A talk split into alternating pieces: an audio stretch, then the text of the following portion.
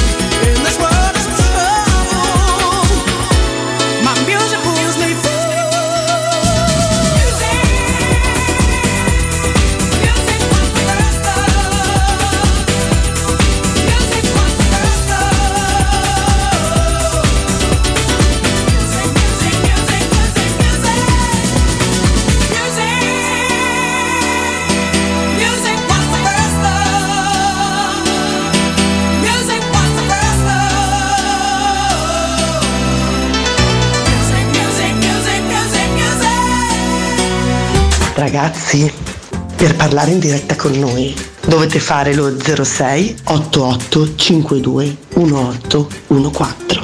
Se siete un po' pigri, potete mandarci un testo o un audio su WhatsApp al 342 7912 362. Dai, vi aspettiamo. Sdraiato a terra come Dawes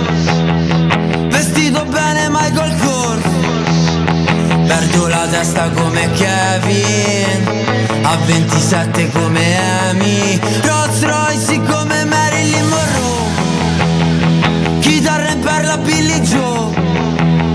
Sono per terra come Hendrix Viva Las Vegas come Elvis. Oh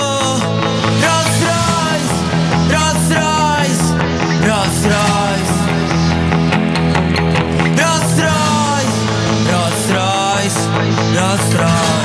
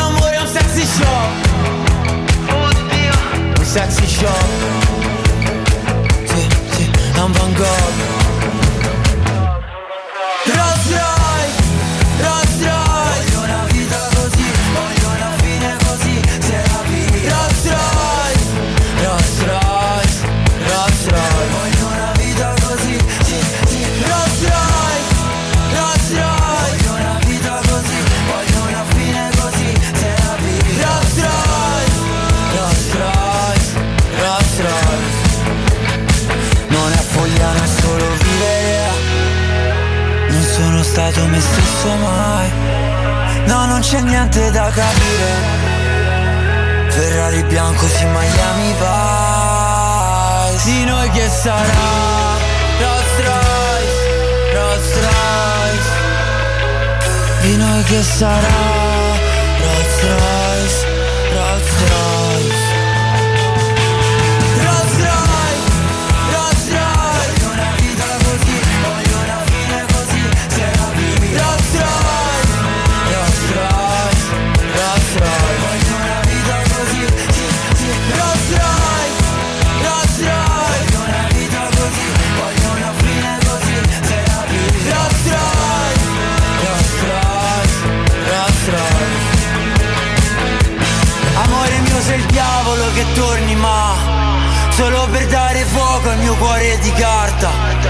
Dio ti prego salvaci da questi giorni. Tieni da parte un posto e segnati sti nomi. E segnate sti nomi. Danilo Conforti e Emanuele Sabatino Signori e chiamali al più presto a te signori. Per una grande Ma chi te si copre, no? No, ma, no, ma- ma per- anche per un semplice motivo, no? Una volta un sacerdote disse una cosa molto interessante. Io devo Quando ci lamentiamo, per esempio, della prematura scomparsa delle, delle persone più buone, no? Eh, il sacerdote ci disse ad una messa, a cui ero presente, tra l'altro, dovete capire che Dio è come un bambino. E un bambino, se deve raccogliere un fiore da, da un prato, coglie il fiore più bello. Ecco, quindi il rischio come conforti non c'è. me, Esatto. In questo momento. Citazioni quindi sulle morti Muore giovane chi è chiaro agli dei E- e Oserei vai. dire Ma- Conforti con la tua situazione su una eventuale di partita Prego Ma di chi? Comunque sia lo La sai di partita di chi? Io mi dissocio. sono, sono uscito in un record in questi due giorni, diciamo, di unpause, li chiameremo. Sì, sì. Mm, C'è chi li chiama relax. Sai che non- oggi non riuscivo a capire che giorno era? Sì, Quando anno? giocava la Roma. Eh, è vai. stato veramente uno. Usare il termine spin-off è sbagliato. Spin-off. per, per staccare la spina. Eh, proprio è Sì. stato. Io staccavo la spina. Ho fatto un po', credo, di, di, di, di- di seguire un po' le orme in maniera molto più Io sono povera. a, a, a Di Roma Elvis 56, Presley. come tu ben sai, ormai è il mio regno, no? Sì, Insomma, assolutamente, è la so- tua, entro tipo. con l'impronta digitale, mi- cioè solo con la retina così. Sì, sì, mostra la rete. Ho detto vado in regia, mi guardo Circo Massimo, no? E invece oggi è martedì, c'è 56 Lazio, c'è Manuele Artibani che salutiamo, ma, Ah, ma- com- completamente fuori fase sono. La Lazio che rischia di vincere lo scudetto. Lu. No, questo- beh, no, diciamo che la, salutiamo, tabe- la tabella coi conti gli è andata un un po' po' di pressione per il Napoli c'è, no- non vorrei dirlo. Sono riuscito in un record tutto personale, va Sì, bene. sì. Mi sono guardato Tulsa King. Ah, quello con Sylvester Stallone. Sylvester Stallone. Poi a un certo punto vedo una serie, mi propone, eh, di 1883. Ah. Sono riuscito nel record di vedermi uno spin-off spin-off di un'altra serie, nel senso io ho seguito lo Ma spin-off. aspetta, quello di Netflix dici? No, credo sia Paramount. Ah, ok, no, perché c'è una serie. Assolutamente, vabbè, Cioè, lo tu hai visto lo spin-off e non la serie quella iniziale. credo che sia però Cioè, è come se guardi Better Call Saul senza aver visto Breaking Bad, diciamo. bravissimo. Ok. Credo che però come se guardi Oh, ma- Angel senza aver visto Buffy. Si può fare? Eh, Beh, Eh, s- no, aspetta, però si può sì, fare. Però se sì, vedi, sì. Be- però se vedi Better Call Saul prima e Breaking Bad dopo, diciamo che c'è una logica. Sì, è vero, perché comunque Più o meno, perché è un più o meno prequel. Allora, questo qua in pratica, questo 1883 è lo spin-off, è ambientato nel West, no? Sì, Voi beh, sapete certo che- non poteva essere 1883 Sapete che dello West spazio. è diciamo. stato uno dei periodi Esatto. più duri e co- cruenti, pionieri americani, la lotta con gli indiani. Si parla che sia stato il genocidio più grande della storia umana, 18 sì. milioni di indiani e morti e tutto quanto. Quindi parliamo di una storia estremamente cruenta. Gli irlandesi, i tedeschi che vanno Eh. in America, questa terra libera. E io vedo questo video e dico: "Eh, Guarda, me, voglio- me lo voglio vedere, un po' annoiato così. È lo spin-off di Ah, di Yellowstone. Yellowstone, sì, che c'è anche eh, la serie Yellowstone ha tanti attori famosi comunque. Ecco, eh, io mi sono visto lo spin-off. Finito in pratica. anche, se non sbaglio che è Kevin Costner, se Un non ricordo guarda, male. allora su questo 1883 e c'è un Sam Smith pazzesco, insomma, quell'attore con i baffoni che fa un po' sempre i western. E dopodiché c'è una bi- biondina bepatissima. Ecco, tu subito là. È l'unico eh. motivo perché ha visto questa Sì, sì. possiamo dirlo avuto, chiaramente. ho avuto delle pulsioni comunque vestita anche da, da, da cowgirl. Eh. Ha avuto delle pulsioni. Sì. Sono sincero, mi ha fatto compagnia. Mi ha fatto compagnia. Esatto. Ti consiglio il trono di spada a questo punto. Io non l'ho mai No, visto, non però. mi voglio più impelagare in serie. Allora vi Allora- spiego. Conforti, Trono di Spade è una serie altamente intelligente e devi star lì con grande concentrazione. Ora ti sembrano queste due condizioni? Grazie, Emanuele. No, io parlavo, sposare con Danilo Ferragni. io parlavo, de- parlavo delle scene No, osè. adesso io vedo serie che hanno 8-10 massimo, massimo eh, episodi a stagione. Sì. Cioè non vado oltre e poi l'episodio devo oscillare sui 40, 50. Già questa ho sforato, ma erano 10 e tutto quanto. Però sto vedendo una cosa un po' degna del miglior Michael Jackson, degna del miglior Elvis the Pervis Presley. Nel senso che mi chiudo al buio totalmente, che sia giorno o notte, sto quasi sempre al buio e vedo serie televisive. Scusami, però ho detto Michael Jackson, quindi non ci sono i bambini in camera. No, no, no, io mi dissocio da sta cosa. È un Penso attimo. ci sia una fondazione che si possa rivalere, ma io mi No, dissocio. voglio dire, Io mi dissocio proprio. Sono scagionato, è già arrivato l'avvocato. Già è arrivato L'avvocato. Sì, sì, è arrivato eh, l'avvocato. Sabatino è stato portato a Vedo l'avvocato che cammina Di per i peso, corridoi. cosa difficile, ma Non inutile parlare di questo Milan. Vi racconto questo Roma Milan mio. Racconta me, facciamo i complimenti al Frosinone, però, eh, che è in Serie A. Eh, È promosso, Frosinone. Bello. Frosinone che ha veramente una frangia dei grandi simpatizzanti da Roma. Non so se lo sapete, la ciociaria è giallorossa. Sì, sì, tanti. C'hanno no, no, veramente tanti, Sono tanti, sono tanti una romanisti. marea di romanisti in ciociaria. Veramente complimenti a Grosso, complimenti Alla società di Stirpe, che Ah, comunque non è la prima volta che risalgono in bello, Serie A. al Benito Stirpe lo stadio, giusto? Sì, che esatto. è Nuovo, stato sì. intitolato al vecchio papà della questa è una storia Io sono andato, a nuovo, quello, fatto pochi anni io sono andato a quello vecchio, per esempio. Sì, bello, bello, quello accanto all'ospedale. quello Il che segnarono, segnano i turbe, se non ricordo male. Bellissimo, bellissimo stadio, io sono molto legato a questi stadi. Però quello che volevo dire su Roma Milano c'è una particolarità che vi devo dire. Ogni volta che esco prima dallo stadio segna Abram. Incredibile. Segna Abram. Pensa Ma se non vieni proprio allo stadio. No, c'avevo due parenti del Canada. Pensavo di- del cazzo. Di Valeria, anche Del del, Canada, cazzo. del Canada. Del cazzo. Saluto al Canada. Anche del cazzo. E, va bene. C'ho questi due parenti, però posso fare complimenti alla società per una cosa? Sì. Allora, in pratica, loro hanno comprato logicamente una Monte Mario Top, Sì. roba del genere, insomma, tutto quanto.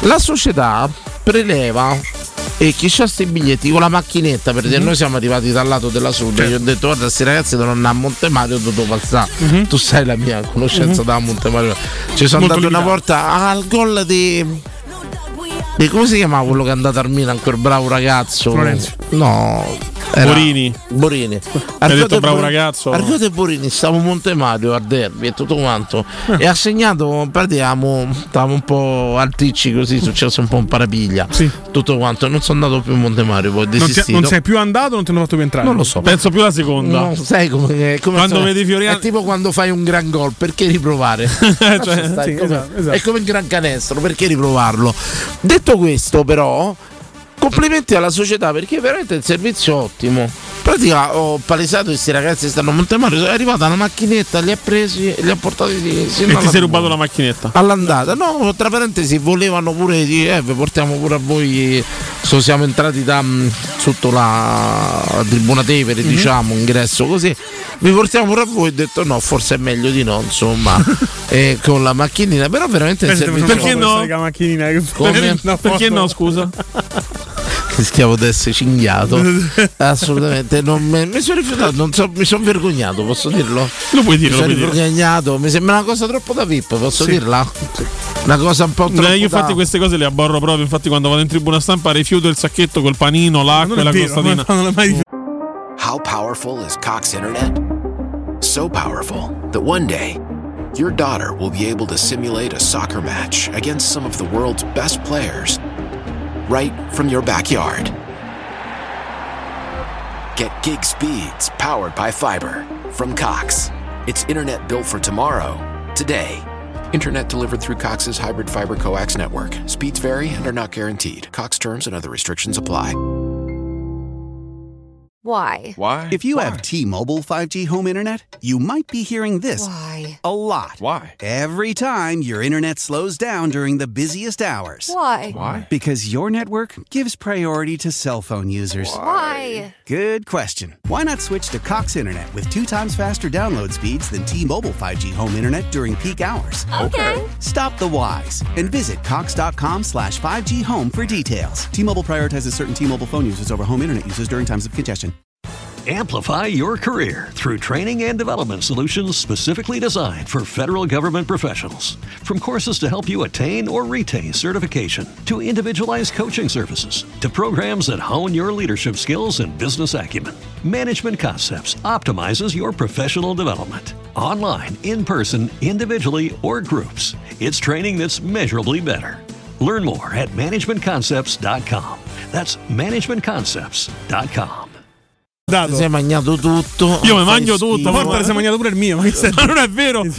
Cioè, io ricordo scene di te allo È, stadio. è più il tempo che passate a elemosinare quel sacchetto che quello che è Calcola che quello negli anni ha migliorato tanto con la senti. Roma perché prima veramente c'era la botte da Orbi sotto. Io giocato a basket, so- sono pronto ai contatti. Sì. Ma ho visto gente anche bella attempata che quei gomiti erano veramente dei Come coltelli no? e prendere Ah, la al buffet. Ma stai scherzando? Io ho visto anche una- certi conduttori radiofonici nazionali. Poi eh. possiamo dire che i peggio sono i fotografi. Ma I fotografi sono veramente la cavata de- degli unni. Proprio, Era cioè. meglio posti, cioè come Sì, sì, funzionava? arri- Aprivano sto buffet. eh! Sì. Della serie come se non avessero mai mangiato in vita Esatto, loro. esatto. Eh, lo so, lo scrocco, guarda, perché comunque ricordate sempre quando è gratuito. È tutto più buono. Ma pure se non c'è fame, faccia caso. Sì, è vero.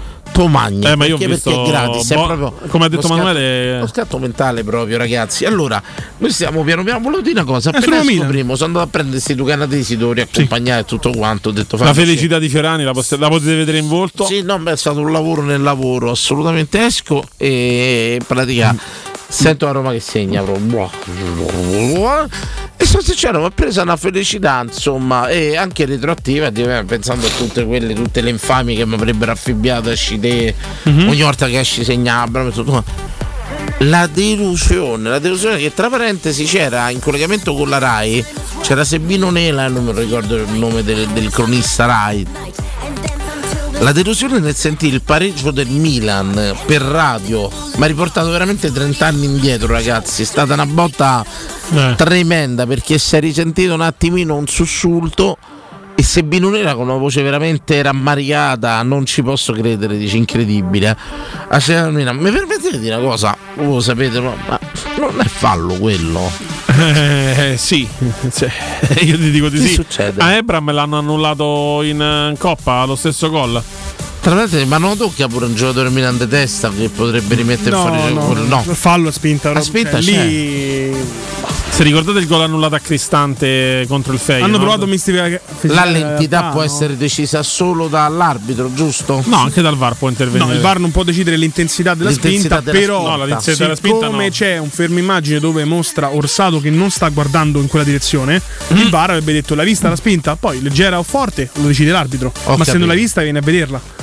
Tra l'altro quella dinamica La potevo c'è un andare a vedere, chiedo c'è un cross, c'è un cross di. Leao che con una traiettoria interna a rientrare verso la porta della Roma De Ketelare è messo con il corpo al contrario, cioè verso il colpetto, verso il centrocampo, e lui carica la spinta proprio verso il centrocampo. Sì, quindi sì, proprio- è proprio disinteressato a dove va il pallone. Lo sai, non- mentre non c'è gli- il Bagnez che Mm. sta rientrando in posizione per andare a Mi prendere il sembra cross. proprio fallo, mi sembra una Pallonetto, spinta pallonetto, netta, mi però- mi è sembrata. Eh, sono storie viste. Siamo 96esimo non c'hanno Siamo il tutti d'accordo, allora rifaccio la mia proposta, la ricordo perché prima o poi magari qualcuno la raccoglie, la fa sua, tre chiamate a partita VAR, pure se ti chiamo per farti vedere un buco nel terreno, tu lo vai a vedere, tre chiamate nette, senza c'ho torto o c'ho ragione, tre secche Eh. su chiamata, punto, su chiamata.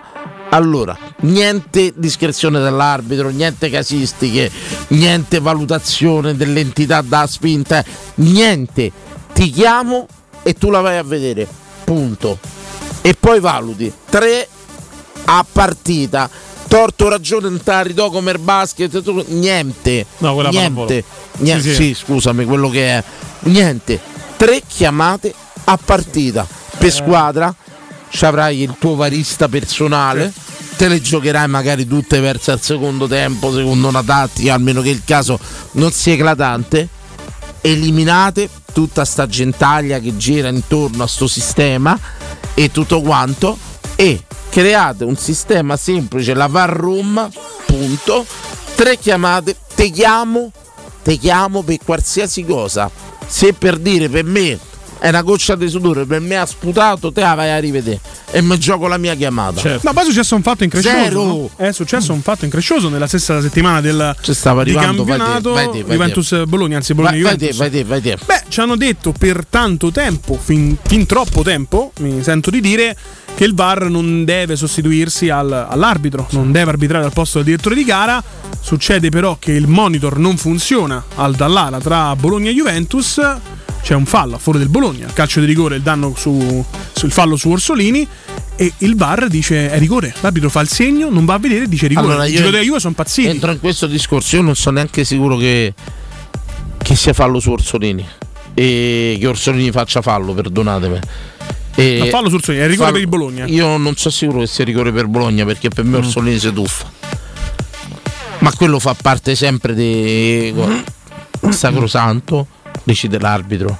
No, che decidi te da dove stanno Sezze Romano, dove stanno a No, a Fiano. Milano, credo. Credo A Fiano, no. stanno, stanno in una località, da cosa pure la scelta della Varrum, ma eh, nessuno gli chiede perché avete messo la Varrum là. Comunque- Eh, ci sarà un albergo convenzionato. Però se pensi sarà... che Prego. scusa che ti interrompo No, no, a- vai, vai, anche, no, anche in. Europa praticamente eh, a Bochum contro versus Borussia Dortmund è stato non è stato concesso Lissone. Lissone. Lissone. Non è stato concesso il calcio di rigore al Borussia Dortmund, anche lì sono scattate le polemiche perché comunque il Bayern Monaco è considerata un po' la, Sì, ma la padrona del ragazzi, campionato. decide l'arbitro. Se il VAR non funziona, decide l'arbitro. Lissone. Ma nessuno gli domanda, ma io devo fare giornalista però. Perché secondo me. dico, scusate, perché il Lissone? Il problema è che non fanno ma guardate Lissone perché che c'ha Le sta- E-Towers di Lissone. Eh, che, che- che- che c'è a Lissone? Perché che- c'è l'International Broadcast Center. Ah, l'International Broadcast Center. La bassa abbiamo, Brianza. Quindi. abbiamo visto come funziona tutto, insomma, è tutto quanto. Va bene, comunque andiamo oltre. Andiamo oltre. Gravissimo. Decide l'arbitro se funziona il VAR. Ma eliminiamo sto VAR nel senso che rendiamolo assolutamente a discrezione delle squadre, a servizio delle squadre. Tre chiamate non a servizio degli arbitri, a servizio delle squadre che decideranno loro come e come. Questo porterà a, dec- a prendere le decisioni dell'arbitro in maniera molto più serene. Perché tu c'hai tre jolly. Se te sei giocato qui tre jolly dopo attacchi al cazzo, tutto quanto. Ma sia, che, sia in attacco che in difesa. Attenzione, fuori gioco torniamo alla luce. Torniamo alla luce perché io ho visto un fuorigioco all'Inter Contro la Lazio. contro la Lazio a Artugu Correra era eh, Torera là. Ragazzi, si può dare quel fuorigioco perché ha deciso una macchina e tutto quanto dei 6 centimetri, cose va. Torniamo alla luce sul fuorigioco. Torniamo a far decidere i guardalinee con la luce eliminiamo sto fuorigioco elettronico Automatico. automatico Anzi, semi-automatico. semi-automatico grazie per la precisazione anche un po' da stronzo sta precisazione Eh, perché servo a questo, Danilo. Eh, Se Avevo volevamo fare una trasmissione piena di inesattezze, io non venivo sicuramente. Ma sono chi c'ha qui. ragione su sta cosa ha esagerato lui un pochino No, no, no. plagiato da Emanuele Sabatino Per la giusta cifra ti do ragione. parla dei sordi è un genio però guarda Sì, sì, sì. è un genio radiofonico. mi farà cacciare via Cioè, questo- questo è poco ma sicuro. lui ci riuscirà lui ci riuscirà Guarda il cuore. allora detto questo detto questo allora via sto fuorigioco ritorniamo alla luce dove ragazzi parlo in maniera semplice e concreta per essere fuorigioco ci deve essere spazio tra i due giocatori se no Sì. non è fuorigioco perciò fate come vi pare se c'è un tacco una cosa e punta eh. Ci deve essere la luce punto. Se no non è fuori gioco. Per chiamate abbiamo risolto pure sta buffonata mh, della VAR che sta veramente eh, incidendo in maniera negativa in un gioco che era pressoché perfetto. Perché imperfetto? Un gioco che vive dei errori dei suoi errori degli errori degli arbitri. Là dove l'arbitro regola numero uno del calcio fa parte del gioco. Adesso se l'arbitro tocca il pallone interrompono il gioco cosa che non esisteva non esisteva, è là che dovete capire dove sta l'inghippo. Se l'arbitro tocca il pallone continui perché fa parte del gioco. Sì. Un gioco nasce così, no che interrompi e fai tre rimbalzi. Ragazzi, bisogna dare il calcio in mano a chi ama il calcio, ma soprattutto a chi conosce il calcio. E qui, piena di gente che lo sta ammazzando. lo Beh, sta infatti è stato costituito adesso no? un gruppo di esageri del pallone, tra cui Murigno, eh, per cambiare e decidere un po' le regole del, del gioco. Non, non proprio le regole, perché quello rimane l'IFAB, però la direzione da prendere nei prossimi anni, sicuramente, su, su tanti argomenti. No, C'è Murigno, c'è Wenger, insomma, c'è Capello, fu- tanti. stanno proprio fuori regime, non ci hanno capito niente. Cioè, purtroppo io insisterò sempre, loro non hanno capito chi sta governando il calcio l'essenza di questo gioco. Se vogliono renderlo un gioco fruibile per eh, mh, incompetenti, Que- Ma quello è l'obiettivo. cercano Beh, di- sì. non ci stanno neanche riuscendo perché così come l'hanno reso l'incompetente manco si diverte il calcio purtroppo è una religione è una fede i 10 20 30 milioni appassionati di calcio sono degli integralisti sono persone pronte pronte al martirio per la loro fede, signori. Perciò il calcio non può essere un prodotto fruibile, il calcio è da appassionati. Punto, punto. Non c'è altro. E tra parentesi, Ma Guarda, uno degli sport più seguiti al mondo, lo sai qual è? Il football americano. Ora il football americano ha più o meno tre regole. Non può prendere la maschera, non può entrare sul ginocchio e in quella grandissima area colorata che si chiama end zone, se ci vai col pallone in mano è touchdown. Fine. Sport più seguito al mondo, tre regole. Lo capisce chiunque. Si può nominare come gli pare. No? Basta. mi sta bene. Fine. Accetto, sento sta cosa, la conosco, ne prendo atto. Però il calcio, ragazzi, non, se- non potete pretendere. Qui c'è che- il cavillo, il protocollo, diventa- lo step on foot, diventa- lo step on hill, lo step on. Stiamo vedendo dei calci per dei giudice pestoni. sportivo, Non li davano mai. La Bugra federale, il coretto, il Ma coraggio. cioè, quello è uno che- sport di contatto, certo. è uno sport di contatto, vedi sti mezzi rigori. Allora, eh, io penso che tante volte ci vuole un cor- eh, il coraggio nelle Come storie d'amore, nel lavoro. Ti ho dato uno scritto che leggerai in diretta. Cos'è questo? No. Eh sì, lo leggerai ah, ok. in Ah, il famoso comunicato. Io lo faccio. E, e tutto quanto. Ehm, ci vuole il coraggio, ma nel lavoro, nell'amore, in qualsiasi cosa della vita, di fare un passo indietro. Allora, secondo me ci sarebbe da fare nel calcio, signori, ci siamo sbagliati, facciamo un passo indietro, gestiamo con la tecnologia quello che è un gioco perfetto, ma su richiesta dei giocatori, su richiesta de- della squadra. Allora, volete il VAR, volete l'intervento elettronico su richiesta. E non si va oltre quelle richieste. Come se fossero dei cambi, no? E basta. E basta. Sì, io te lo dico, te l'ho detto da sempre. Io combatterei solo la, la tua cosa di non ridare. quando- perché quando ho ragione mi devi rimanere il diritto. No. Eh, perché ne me sì, abuserebbero. perché se no, La comunque. chiamano di- ogni tre minuti, dammi retta. Se poi c'è ragione, ciao. puoi Vabbè, avere. ho capito. eh, c'è La ragione, chiamano- no, però rivendico il diritto di sbagliare dell'arbitro, Manuel. Di, di rivendico il diritto di sbagliare dell'arbitro, capisci? Sì, però. Quello che dici te annulla se- il diritto se tu di vuoi fare sbagliare. questo tipo di gioco per renderlo fruibile anche agli incompetenti, come dici tu, gli appassionati, lo devi rendere trasparente il più limpido Ma il possibile. calcio deve essere- Devi evitare quindi la possibilità di fare Eh determinate. no, io combatto questo calcio. Se deve- ho tre possibilità, ti faccio Calcio quattro. Se ti deve- voglio far perdere, ti faccio quattro Il calcio deve contro. rimanere una setta. Dobbiamo rimanere il numero chiuso, ragazzi. Eh, ma- è però come i scacchi, non ci possono giocare tutti. Però Cambiamo le regole di Cambiamo le regole di Eh, scatti, non ci possono giocare tutti. Il problema scacchi. C'ha ragione Abbiate Manu- pazienza. Su questo ha ragione Emanuele, è come se andassi a combattere Però, mulini a vento. però i tre- le tre chiamate fisse non te le metteranno mai. No, dico, annullerebbero Why? Why? If you have T-Mobile 5G home internet, you might be hearing this Why? a lot. Why? Every time your internet slows down during the busiest hours. Why? Why? Because your network gives priority to cell phone users. Why? Good question. Why not switch to Cox Internet with two times faster download speeds than T-Mobile 5G home internet during peak hours? Okay. Stop the whys and visit cox.com slash 5G home for details. T-Mobile prioritizes certain T-Mobile phone users over home internet users during times of congestion. It's one of those days where your to dos are all over the place. On the list, a teeth cleaning at 6 a.m., returning the not so fake cowhide rug at 9, grabbing custom party hats for Jane's half birthday at lunch, scooping up a vintage stereo from Marketplace in Bethesda at first to show up with cash PM, and picking up cousin Rick at Dulles at 3 a.m.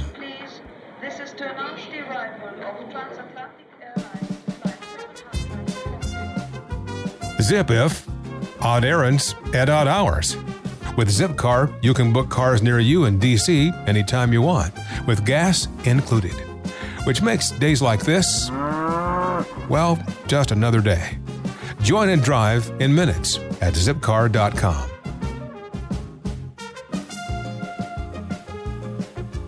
quello che dici te, ridando la chiamata se c'hai ragione, ovvero mantenendole, tu dopo è una chiamata continua che mette in discussione sempre l'arbitro. Io rivendico l'autorità dell'arbitro, non so se me la capite, ma questa autorità è anche di sbagliare, come sbaglia l'attaccante e il difensore.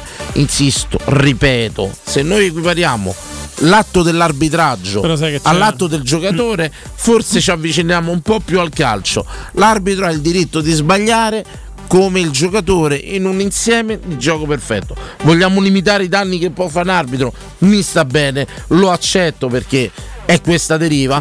Te do tre chiamate Non a è squadra. deriva è una direzione per un semplice motivo, Dani. Il calcio è diventato business. Oggi un punto in più, un punto in meno in classifica sposta 80-90 milioni a bilancio. L'arbitro, che non è un professionista, perché non percepisce, percepisce dei soldi, ma sono dei rimborsi spesi ufficialmente, anche se sono Sì. belli grossi. Sono dei grandi rimborsi spesa. Una società, una corporate come la Roma, come la Juventus, come il Milan non possono permettersi di perdere 90 milioni a bilancio perché uno Attenzione. che viene da schio, che fa eh, il giardiniere sì. magari nella Però vita aspetta, normale, aspetta. mi fischia contro e io perdo 90 Io milioni. Quindi che- per questo arriva Quello che vi prego sempre di ragionare è che l'arbitro arriva a prendere 5.000 euro a partita quando Sì. arriva in Serie A. Signori, prima di arrivare in Serie A non è che ce li porta il teletrasporto, quelli si fanno almeno 10 anni, 20 anni Eh, dei campi di provincia. Potrebbe non essere. Dei campi di Tu sei provincia. sicuro che il signor Pairetto figlio abbia fatto questo percorso? Io, io- non lo so, magari sì, Sì, eh. sì. Ma vediamo, poi, Sì. non, non credo. Però. Sì, lo fanno tutti. Vediamo, C'è la non gavetta, non la gavetta dell'arbitro è una gavetta importante, pesante. Non è che vengono proiettati in Serie A. Se fanno 10-20 anni di sputi, rincorsi, aggressioni, minacce e tutto quanto per poi arrivare in Serie A. Quindi quando parliamo degli arbitri non trascuriamo tutto il percorso che fanno per arrivare a certi livelli. Sì. Bisogna accettare la decisione dell'arbitro. La vogliamo limitare l'errore? Facciamo come dico io, diamo tre chiamate, facciamo una prova. Facciamo una partita di calcetto con tre chiamate e una telecamera, tre chiamate a squadra.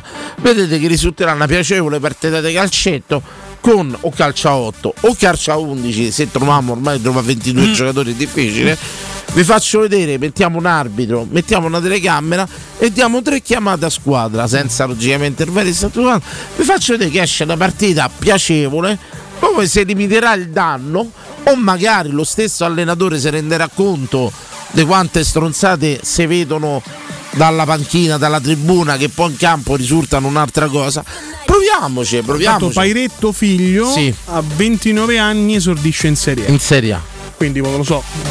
Dieci anni almeno si è fatti di gavetta. Boh, può darsi. 29 No, anni, però è il percorso. cioè, Te- sì, te- no, no. Attenzione, un arbitro non può essere portato a grandi te lo dico, tutte- però magari lo fai solo per due partite, due partite, due capito? No, no, Eh, no. Non lo so, non lo so. Dieci anni se li fanno in tutti i campi regionali, ti assicuro. Parlo per. Tu sei andato sul paretto, ci sono barba di arbitri che non sono figli di arbitri. Eh, quelli magari però comunque arrivano Ragazzi, in- quelli Quelli mi fanno fanno- meno paura, sinceramente. Se fanno 10-15 anni dei campi, che io non ci andrei manco col blindato di carabinieri. Mi No, quello è vero, voglio sicuramente Perciò sì, certo. bisogna averci pure una certa concezione del percorso dell'arbitro che fa per arrivare a quei livelli. Secondo me quando arrivi a quei livelli probabilmente cerchi di sbagliare il meno possibile sarà influenzato da tanti fattori. Ecco, Se vogliamo dici tu, uno potrebbe interpretarlo come visto che ti mangi la merda da ragazzino, vai in dei campi in cui la tua incolumità non è garantita, possiamo dirlo perché ci sono degli articoli di giornale che domenica dopo domenica presentano questo scenario qui. Quando arrivi in Serie A, quando arrivi a guadagnare 5.000 euro a weekend, cerchi di rimanerci il più a lungo possibile, di non ricevere Mi sospensioni. sta bene. Co- e cosa devi fare per non ricevere sospensioni? Devi gioco. solo arbitrare bene o devi arbitrare bene determinate scu- Cioè, sempre Il lì il gioco discorso. delle ipotesi mi sta bene. Però diamo un'arma per ostacolare questa deriva che dici te, questa dietrologia che dici te. Diamo un'arma alle squadre. Alle squadre. Eh, ma non lo faranno Non mai. è che quest'arma va gestita dagli arbitri stessi se facciamo dietrologia. Quest'arma consegniamola alle squadre, gli diamo tre chiamate VAR a squadra, vanno al VAR. Mhm. Ecco, per esempio, facciamo così. Arriviamo io sono a Roma. Sul gol di chi era? De- Salemaker. Salemaker, c'hanno tutti i nomi del cazzo, dell'Art, Salemaker e tutto quanto. Va bene, sul gol di Salemaker tu chiami il VAR. Facciamo così, c'avevi la terza chiamata, te l'hai ritenuta. Sì. Secondo me Mourinho se la terrebbe sempre fino al 95 Sì, centesimo. beh, la partita forse non è quella più idonea perché sicuramente il Milan l'avrebbe chiamato prima e Bagnez è rosso. Giusto. Già stavamo un 10. Ok, Forse il Milan l'avrebbe chiamato prima e il gol di Abram sarebbe stato annullato per eh, il fallo di Mancini in iniziazione. Ok. però decretare. Sì, due. Poi noi chiamiamo, facciamo il gioco delle Finisce ipotesi. 0-0. Finisce 0-0. Forse perché a Roma gioca in 10 una parte della Capito? partita. Capito che voglio dire? Perché se io credo. credo ma io sono d'accordo no, con no, te. ferma, finisco. Credo che se vi mando a vedere a te Conforte e te Sabatino il gol di di Salemaker o se ti mando a vedere i Bagnets e il fallo probabilmente tu butti fuori i Bagnets e probabilmente annulli il gol di Salemaker Certo, certo. Sì. cioè, se io ti chiamo in causa e ti dico, guarda, tu devi andarla a vedere. Quando sei chiamato in causa, Sabatini, può fa la casistica, non puoi fa il Protocollo. il protocollo. Oh, io ti dico, eh, per me, la- poi attenzione, non è che ti faccio vedere minuto d'azione, tu mi dici dove vuoi vedere il VAR. In quale fa- frangente? su- in quale frangente? Quale su quell'angolo tu mi vedi il VAR. Quando io ti chiamo in causa senza la casistica, il protocollo, il cazzo, il mazzo e tutto quanto, tu sei chiamato in causa e l'ana che può fare Ugnori? Oh, quello è fallo, punto. Come dici sui bagni, sei rosso. Se io ti chiamo, io Milan, e ti Certo, dico mamma ripete il fallo, tu che fai? Un po' fa Ugnori, è No, no, rosso. certo, certo. Tutto là, ragazzi. Secondo me abbiamo schermato, aiutato, migliorato. È un'opinione mia. Poi, come dici te, io sono un semplificatore. Semplificatore. Mi piace Ottimizzatore, schermare- ottimizzatore. ottimizzatore, mi piace schermare le cose. Massimo risultato a minimo sforzo. È per quello che sono pigro nel sesso, insomma. Eh, No, non solo nel sesso, penso. Massimo risultato, minimo sforzo. Ma massimo risultato per chi? Questo Per te o anche per lei? Un richiamo molto estivo, attenzione. Ma prima di andare, signori, mi manda una notizia sconvolgente e dopo lanceremo l'argomento serale. Che è questo, ci sono rimasto un po' male, però voglio rendere partecipe anche la gente di questa notizia che avevo aperto ma non trovo. questa Ecco l'avevi trovata? No, No. no, era questa, signor- no, non era questa. Era questa, era quella di. Ecco qua, signori, sentite qua, eh. Questo è un articolo preso dal Fatto Quotidiano. Più si pratica sesso orale, più aumenta il rischio di cancro alla gola. Sentite bene, una notizia incredibile. Nei giovani è sempre più comune, le ragazze sono più intraprendenti delle nonne. Così parte l'articolo, eh. Attenzione, perché ridi Sabatino su questo articolo? Benissimo. E ragazze sono più No, intraprendenti tra l'altro sono contento nonne. che non fanno scrivere proprio a me gli articoli peggiori. Come si chiamava scritto- nonna Conforti? La salutiamo? Eh, non c'è più. Eh, modo Giovanna. Giovanna. Gio- come nonna mia. Prego, la tua? Beh, c'ho Banda, Renata. insomma, Le salutiamo assolutamente perché vengono chiamate insomma in causa in questo articolo. Un fenomeno serio quanto delicato sta interessando gli USA e l'Inghilterra, quindi se cercate sesso orale già il Fatto Quotidiano ci indirizza a, botta sicura. Sono in forte aumento le diagnosi di cancro alla gola e la causa principale secondo gli esperti è da attribuire al sesso orale. Il dottor Ishman Mehanna eh, dell'Università di Chi scusa? Prego, leggilo te. eh, te Il dottor Ishman Mehanna dell'Università Senti di che pronuncia. Ma però tu io Ishmael hai, hai Mehanna. hai fatto una pronuncia molto razzista. Fa- dire, Ah, dire. Eh, beh, questa qui così.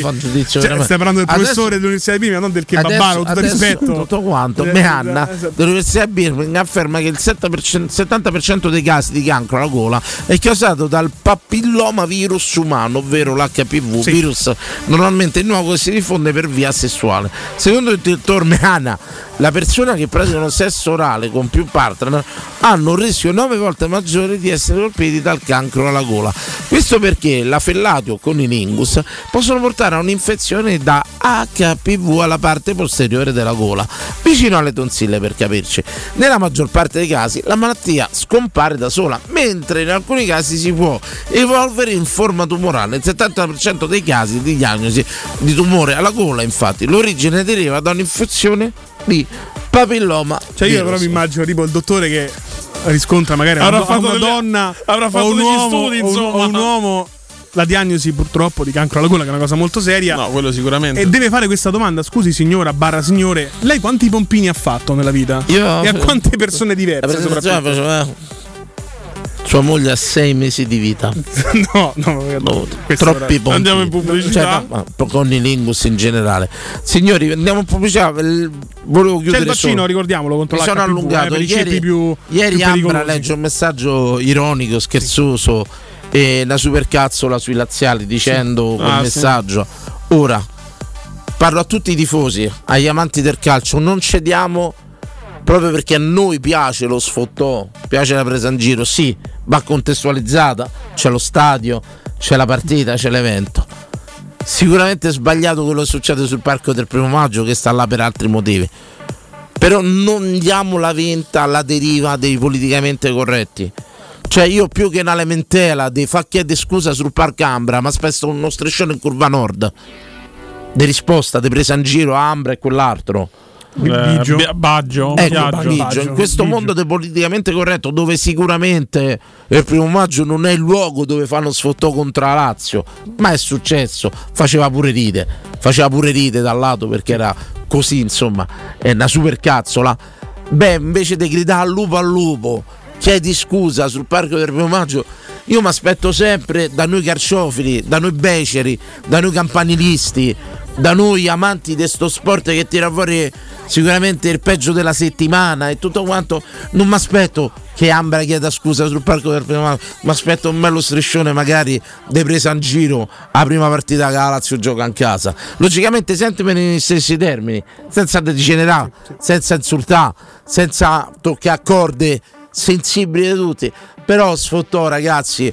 E a sto punto, signori, eh, che ne so, se c'era Alberto Sordi gli facciamo chiedere scusa per i zozzi razziali? No, beh, oggi sì. Glielo facciamo chiedere Oggi scusa. non sarebbe forse neanche E allora resistiamo e mandiamo a fanculo Vabbè. per l'ennesima volta i politicamente corretti.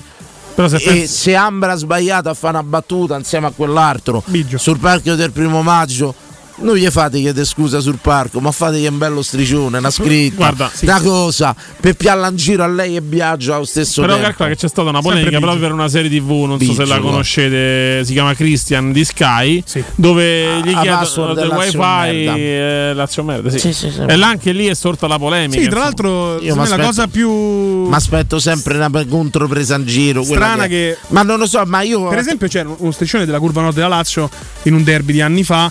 C'era la trasmissione della Ferilli con Lucio Dalla e fecero uno striscione alla, Pieri- alla Ferilli piace Dalla. Sì, ma. Che era geniale. Per me è Ragazzi, geniale. hanno fatto uno geniale. striscione su Hillary, bentornata Hillary quando Sì, si è lasciata sì. con Totti. Sì, sì. Ci sono delle Anche cose. rispetto no? Pezzagnolo, Però il contesto, poi, il contesto è lo stadio e lo capisco. Dice il primo maggio il contesto è politico e tutto quanto, non me Beh, l'aspetto. ieri non sembrava perché hanno parlato molto dell'amore libero. Sì, sì, non contestualizzato, sicuramente sì. Però ragazzi, io cerco proprio di fare gruppo, eh, tutti insieme, qualsiasi sia la nostra bandiera.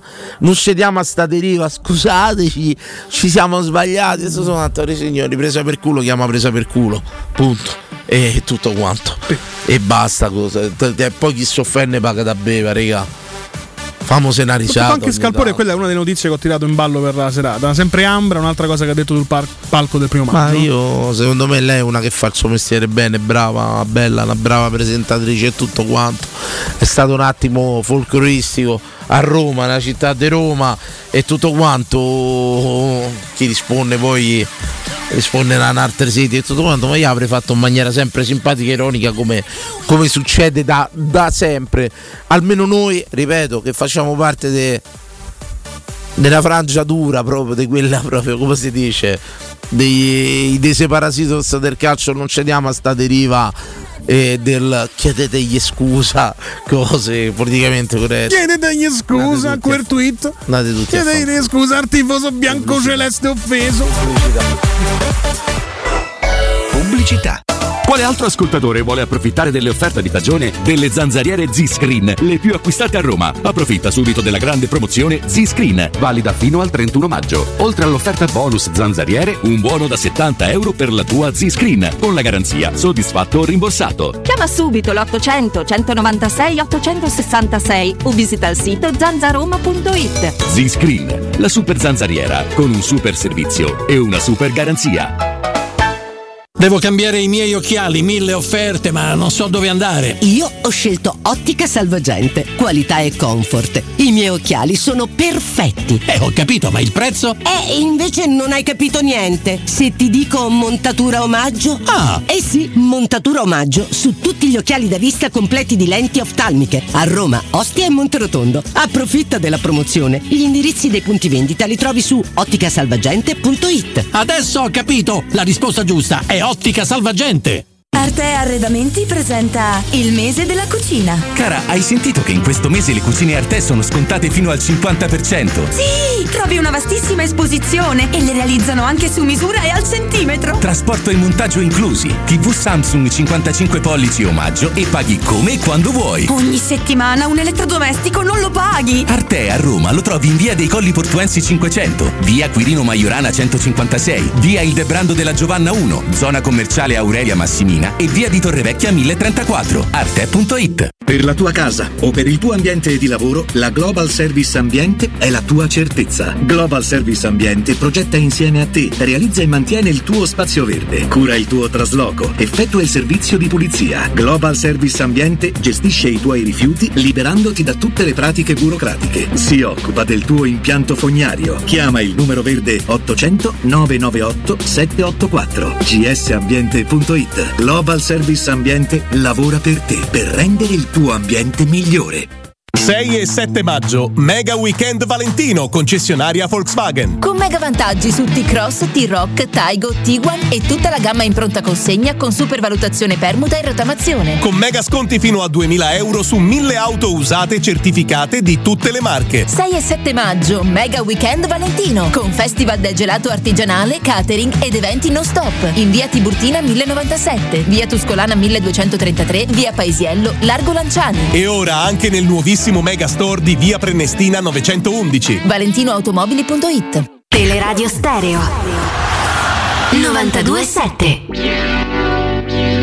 Vedi mi sentivo strano, sai perché? Stavo pensando a te. Stavo pensando che. Che figata andare al mare quando gli altri lavorano. Che figata fumare in spiaggia con i draghi che volano. Che figata non avere orari, né doveri o pensieri. Che figata tornare tardi con nessuno che chiede dov'eri. Che figata quando a casa scrivo, quando poi svuoto il frigo. Che fastidio sentirti dire sei pigro, sei infantile, sei piccolo. Che fastidio guardarti mentre vado a picco. Se vuoi te lo ridico. Che fastidio parlarti, vorrei stare zitto. Tanto ormai hai capito. Che fastidio le frasi del tipo. Questo cielo mi sembra dipinto. Le lasagne scaldate nel micro.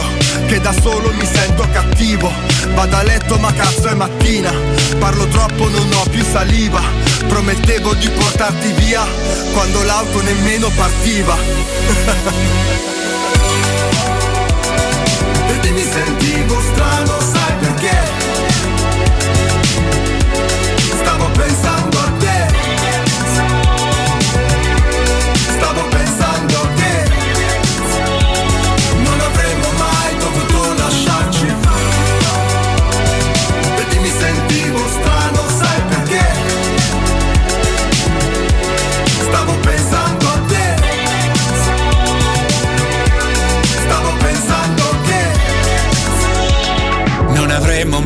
dovuto incontrarci.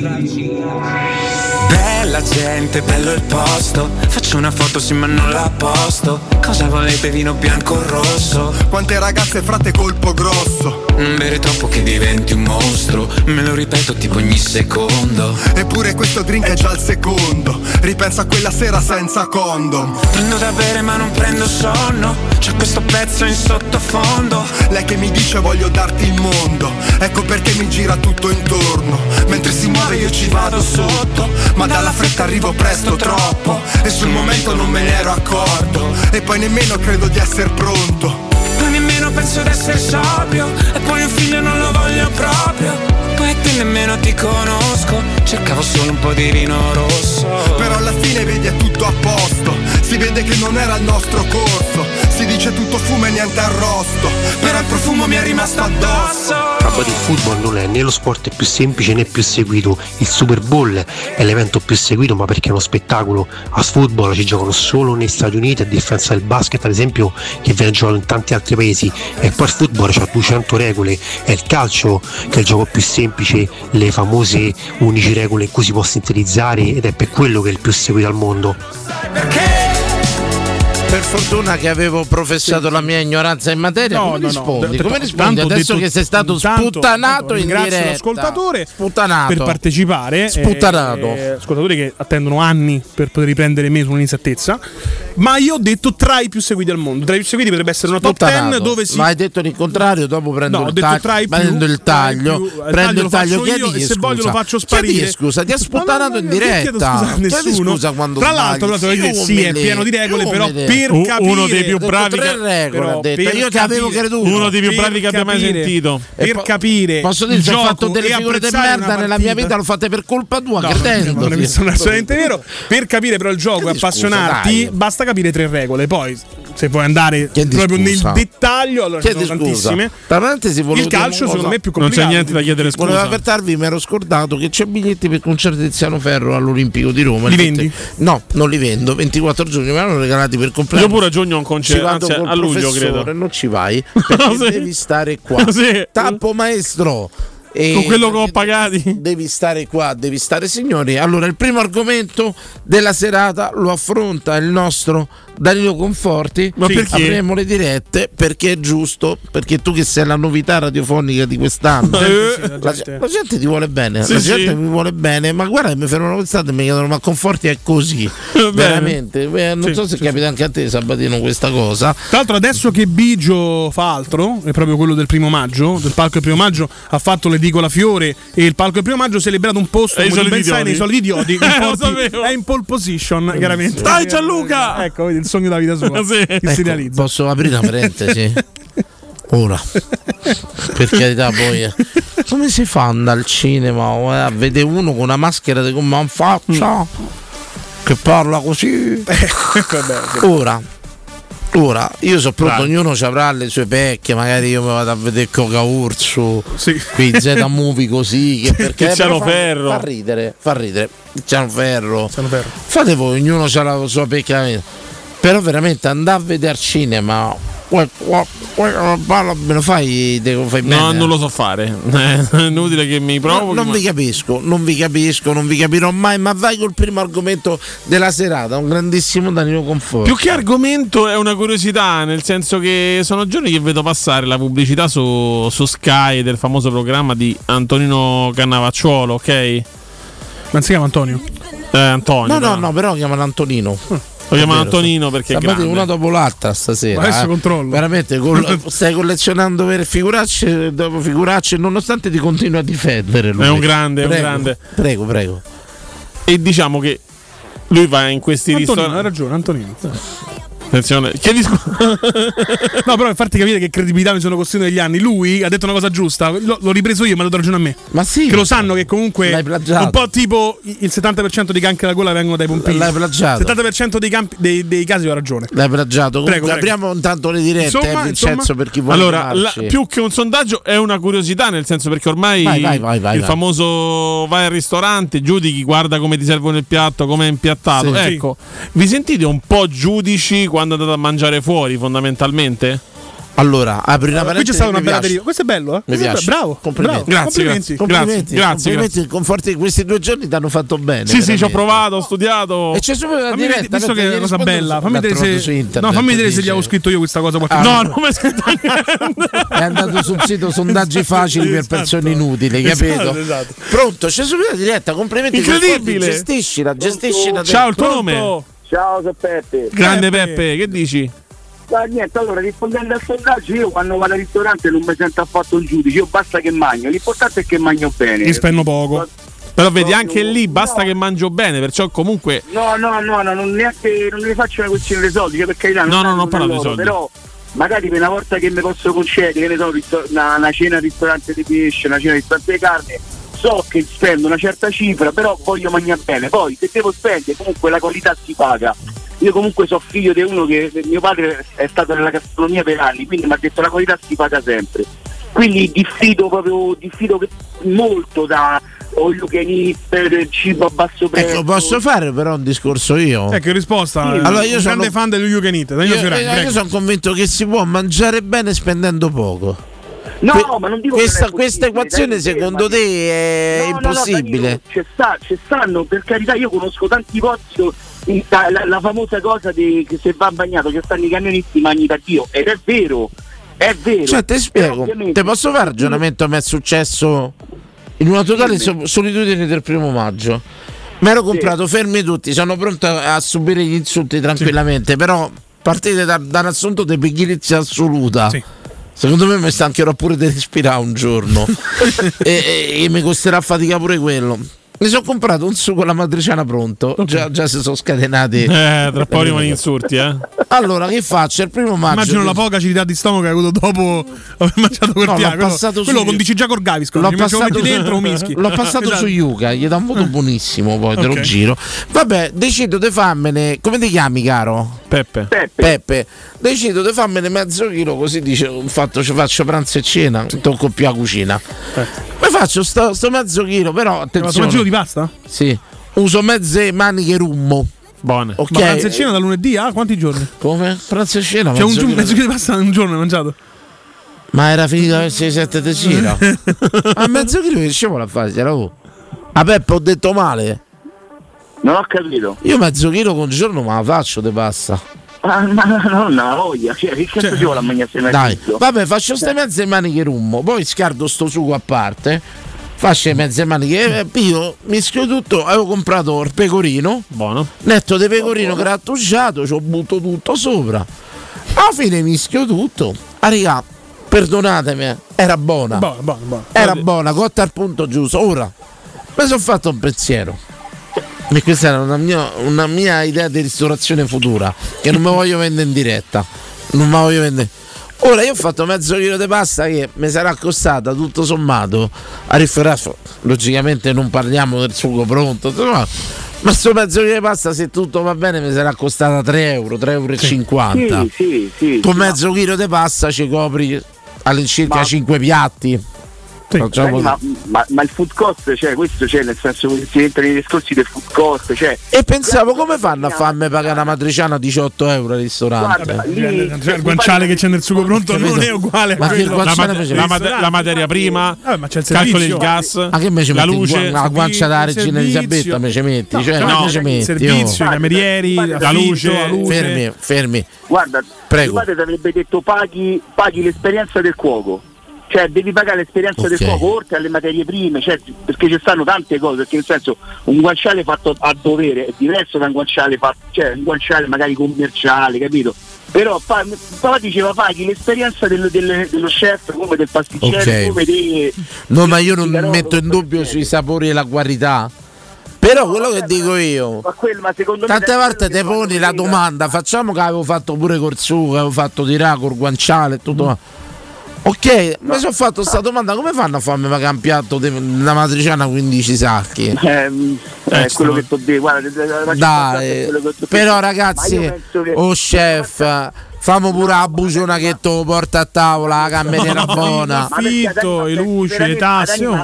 Ma- eh. Te sei, sei, hai mai hai mai rimandato un piatto indietro? A me io, io ma io ne Mai. esiste proprio che mando un piatto indietro. Ma Io scanso pure trovo il capello, gente Leo. riesce Sì, a pure io. capire Sì. se un prodotto è congelato. Ecco, allora guardate, Ma- facciamo No, ecco, questo tornando con la roba eccellente, prima che tu hai mezzo chilo di pasta. me- Ora tu quello- rovinassi il, il sondaggio perfetto, vedi, quello è geloso di sondaggi buoni, li rovina Esatto. con le cazzate sue. Tipo modo la questa cosa che si è mangiato il sugo pronto a Me 3 euro. Perché la- il Mi sondaggio era, era diverso, era Vabbè, diverso. ragazzi, io vi saluto. Ciao Peppe, Ciao, ciao, Peppe. Peppe. Peppe, grazie. Buonanotte. Buonanotte, Grazie. buonanotte. Sì, Per esempio, speriamo. io sono rimasto sempre uguale, cioè io mangio mm, cose molto economiche e continuerò a mangiarle. I miei amici invece negli anni sono evoluti, sono diventati stock, Stockhausen e, e vanno al ristorante e magari ti dicono eh, il riso è un po' indietro di cottura. Io facevo dei magnavi merda da per Eh, terra, mo il riso è indietro di cottura. Capito? c'hai Eh, fame. Dai, c'hai C'hai fame. fame. c'hai Il riso indietro di Vabbè, quello che proprio dicevo io del sondaggio, vi Siamo sentite un po' giudici. fragola Allora, mattina al McDonald's. adesso Io mi sento giudico su due fattori. Quantità prezzo. Sì, bravo. Fondamentale per Fondamentale, me. fondamentale. Allora ti rispondo: sì, mi sento giudice su quantità prezzo. Io ho una domanda sola che mi faccio dopo ogni ristorante. Quando vado, dove non vado. L'unica domanda che mi pongo è se ci tornerei. Che secondo me è il metro. Anche se mi sono saziato. Se porto tre persone a cena, gli chiedo ci torneresti. Quello è sempre il metro di giudizio. A me, a me capita spesso di andare magari sai, una volta a settimana, una volta ogni due settimane, magari al ristorante. Se, se mi trovo bene ci torno molto volentieri. Ecco, non, Credo non- che sia l'unico metro del giudizio, però per me è fondamentale quantità prezzo. Sì, guarda, faccio l'esempio. Un paio di settimane fa sono andato al ristorante su- sulla Cassia. Cioè, non lo conoscevo. Meglio, l'ho visto, sai, sui social, vedi il ristorante, se ti attira comunque ci vai. Ci sono andato. Il rapporto qualità-prezzo ottimo, anche le porzioni erano ottime. Ti dico sì, ci tornerei. Poi c'è un'altra deriva, attenzione. C'è una chiamata, prendiamo un Come no? Pronto? Pronto? Pronto? Sì, Ciao, ciao. Ciao, sono Yasin. Oh, Ciao, Yasin. Grandissimo. Allora, io Yasin. mo- eh, mi parto subito dal presupposto che tutti questi programmi tipo Masterchef, Cucine Sì, da Incubo hanno rovinato tutta la ristorazione e tutte le persone che ci vanno a mangiare al ristorante. Io facevo il cameriere prima di fare giardiniere e mio fratello Tarik fa il cameriere. Sì. Quindi ho avuto a che fare con tipo Valerio Braschi, voi lo conoscete, il vincitore di Masterchef, No, no? io conosco Braschi e il fischietto dello scudetto Sì, sì, ho capito chi è, ho capito. Il ragazzo con i riccioli. qualche brasca sul maglione, cioè, ma è roba passata. il ragazzo la lasagna in riccioletti. Bravissimo. Sì, sì, ho capito chi La, è. lasa- la lasagna in tubetta, la carbonara in tubetta, una volta mi è venuta a mangiare, io facevo il cameriere e mi fa guarda sta pizza è un po' indietro di cottura, a Campo dei Fiori. Io- io- Di quando quello che- dicono indietro di cottura. Che, che scotta. Sì, che ne è sì. cotta è bene. cotta bene in pasta. per cazzo che ne cotta bene? era il cavallo Prego. di battaglia di quel locale. Io gli ho detto, ma te sei quello che ha vinto Masterchef? E io, io tipo riso in faccia male male, perché proprio ho detto, mo Sei te, cala perché hai vinto Masterchef, hai vinto, ma chi caspita Da sei? qua- da- ecco il tuo. Non sai che potevi dire, però io a Masterchef non ho mai visto che fate una pizza. Che Qual è il cazzo tuo sai? giudizio a un ristorante? Lui, Da- lui ha anche un ristorante, no, Allora, Valerio Braschi. il, il mio giudizio al ristorante è quando vado a mangiare, in primis devi sempre essere educato tu da cliente nei confronti dei camerieri, perché Certo, la maggior sono parte sono ragazzetti. Sono Lo sai che d'accordo. c'è- Magari ci sono due tipi di persone al mondo, no, Yasin? Quelli che porgono il piatto al cameriere e quelli che guardano dall'altra parte. Quindi già c'è la prima divisione dell'umanità proprio. Ma io, io mi metto proprio a- a- nel loro- nel loro- nei loro panni perché ho fatto il cameriere prima di far giardiniere, quindi proprio. Cioè, so che dire che te fai. Beh, leviamo questa deriva per i camerieri, ma chi se rincula? veramente? Ah, dai, No, forza motrice. Ah, c'è anche- potevano studiare e fare c'è altro. anche il fratello di Yasin. No, potevano laurearsi, no, potevano. perché uno potrebbe pensare che il nero in Italia venga mosso dalle mafie. Ma- ma- in realtà sono i camerieri Eh, che muovono il nero in Italia. ecco, ma sempre sono questo camerieri- razzismo hai mai conosciuto un potevano- cameriere col contratto? Onestamente, hai mai conosciuto un cameriere col contratto? Ma potevano Adesso, studiare. hai mai conosciuto adesso un Yasin ci cameriere col sbugiarda. contratto? Potevano studiare, fratello il potevano. Contratto di DC. Allora, mio fratello sì, c'è il contratto. Hai sentito? Sì, ma Potevano conosciuto, come dice studiare, lui, non ci credo. Potevano studiare, magari ambire a fare gli No, no, speaker, no, la prego. maggior parte di questi, lavoratori, diciamo, dei, dei proprietari che piano i camerieri, sono tutti senza contratto. Sì, ma leviamo questa deriva da primo maggio sui diritti del Ma come? lavoratore. Ieri primo No, maggio, no, eh, no, voglio dire. Oh, hanno detto- Io ho detto questo, vuoi lavorare? No, la quello dei soliti idioti ha detto a un certo punto date le mance ai rider. Davvero? Sì. Ma su sta cosa, guarda che su sta cosa del primo maggio, del diritto dei lavoratori, io faccio il giardiniere, ho la tredicesima e il TFR nello stipendio. Cioè, quindi immaginate. Bravo, se tutta st- bravo. i diritti del Rivolgiti lavoro, a quei eh, stronzi che studiano per la vita. Bravo, diglielo. Bravo. Comunque, arriviamo al dunque. Quali sono i tuoi parametri di giudizio in un ristorante? Allora, il servizio, magari come, come t'accogli. Ma davvero guarda del servizio? Ma lui è cameriere. A me va pure dirà. cameriere. Bravo, Cameriere. bravo, continua. A me Ma se mi dirà. un coatto che magari si mette la mano in mezzo alle mutande se faceva piacere mi chiamo Orcificio, mi chiamo Però una cosa da, da te film, la eh. posso dire una cosa. Te la posso dire allora una cosa, parliamo di servizio. Noto che il Vai. 90% di chi no, vabbè, se mi mettete questa io sono costretto ad andare al bagno subito, non ce la faccio. Eh no, hanno messo la trasmissione da la SAT. SAT, esatto. Se mi mettono la SAT io sono costretto ad andare al bagno a mastocciarmi. Detto questo, Ricordiamo, Berrettini non ha mai più vinto un set da quando sta c'è- qua. Ieri era al Meet lei, lei si è lamentata dicendo che è colpa sua. Allora- però lui non ha mai neanche dire una regge cosa? la racchetta. Allora io il servizio è una cosa a cui non vado, però ho notato una cosa, prima Bene. il piatto era fondamentale se portava da sotto. Sì, Tu sì. sì. Adesso Certo. ti ci mettono il, il dito dentro, il 90% tu Sì, lo trovi col pollice. 90% ti mette il pollice nel piatto. Prima era il cameriere bravo, portava tre piatti così. Sì. Uno qua, uno qua e uno qua. Sì. Ok? Adesso li vedi che ti portano il 90% dei camerieri se volete romper cazzo col servizio. Però quello tu stai parlando quello you can eat. No, no, col pollice dentro. Sì, sì, facci lo caso. fatto caso. 90% Ma ti mette il pollice dentro. E tu dici, ma perché c'è il pollice dentro? E lui ti può fare come Che modaio? quello mi risponde che modaio. Scusa, però fa- bat- faccia- fateci caso, il 90% dei camerieri importa più il piatto da sotto. No, non ne porta più di uno. Anche perché non ci sono più i camerieri rifiniti una volta, ma c'è il pollice dentro che tu alla fine gli ciucci pure il pollice dopo. No, te però fa la temperatura, però la temperatura. È un po' come il cazzo del barbiere sul gomito. No, no. Ragazzi, fa parte ormai il pollice del cameriere.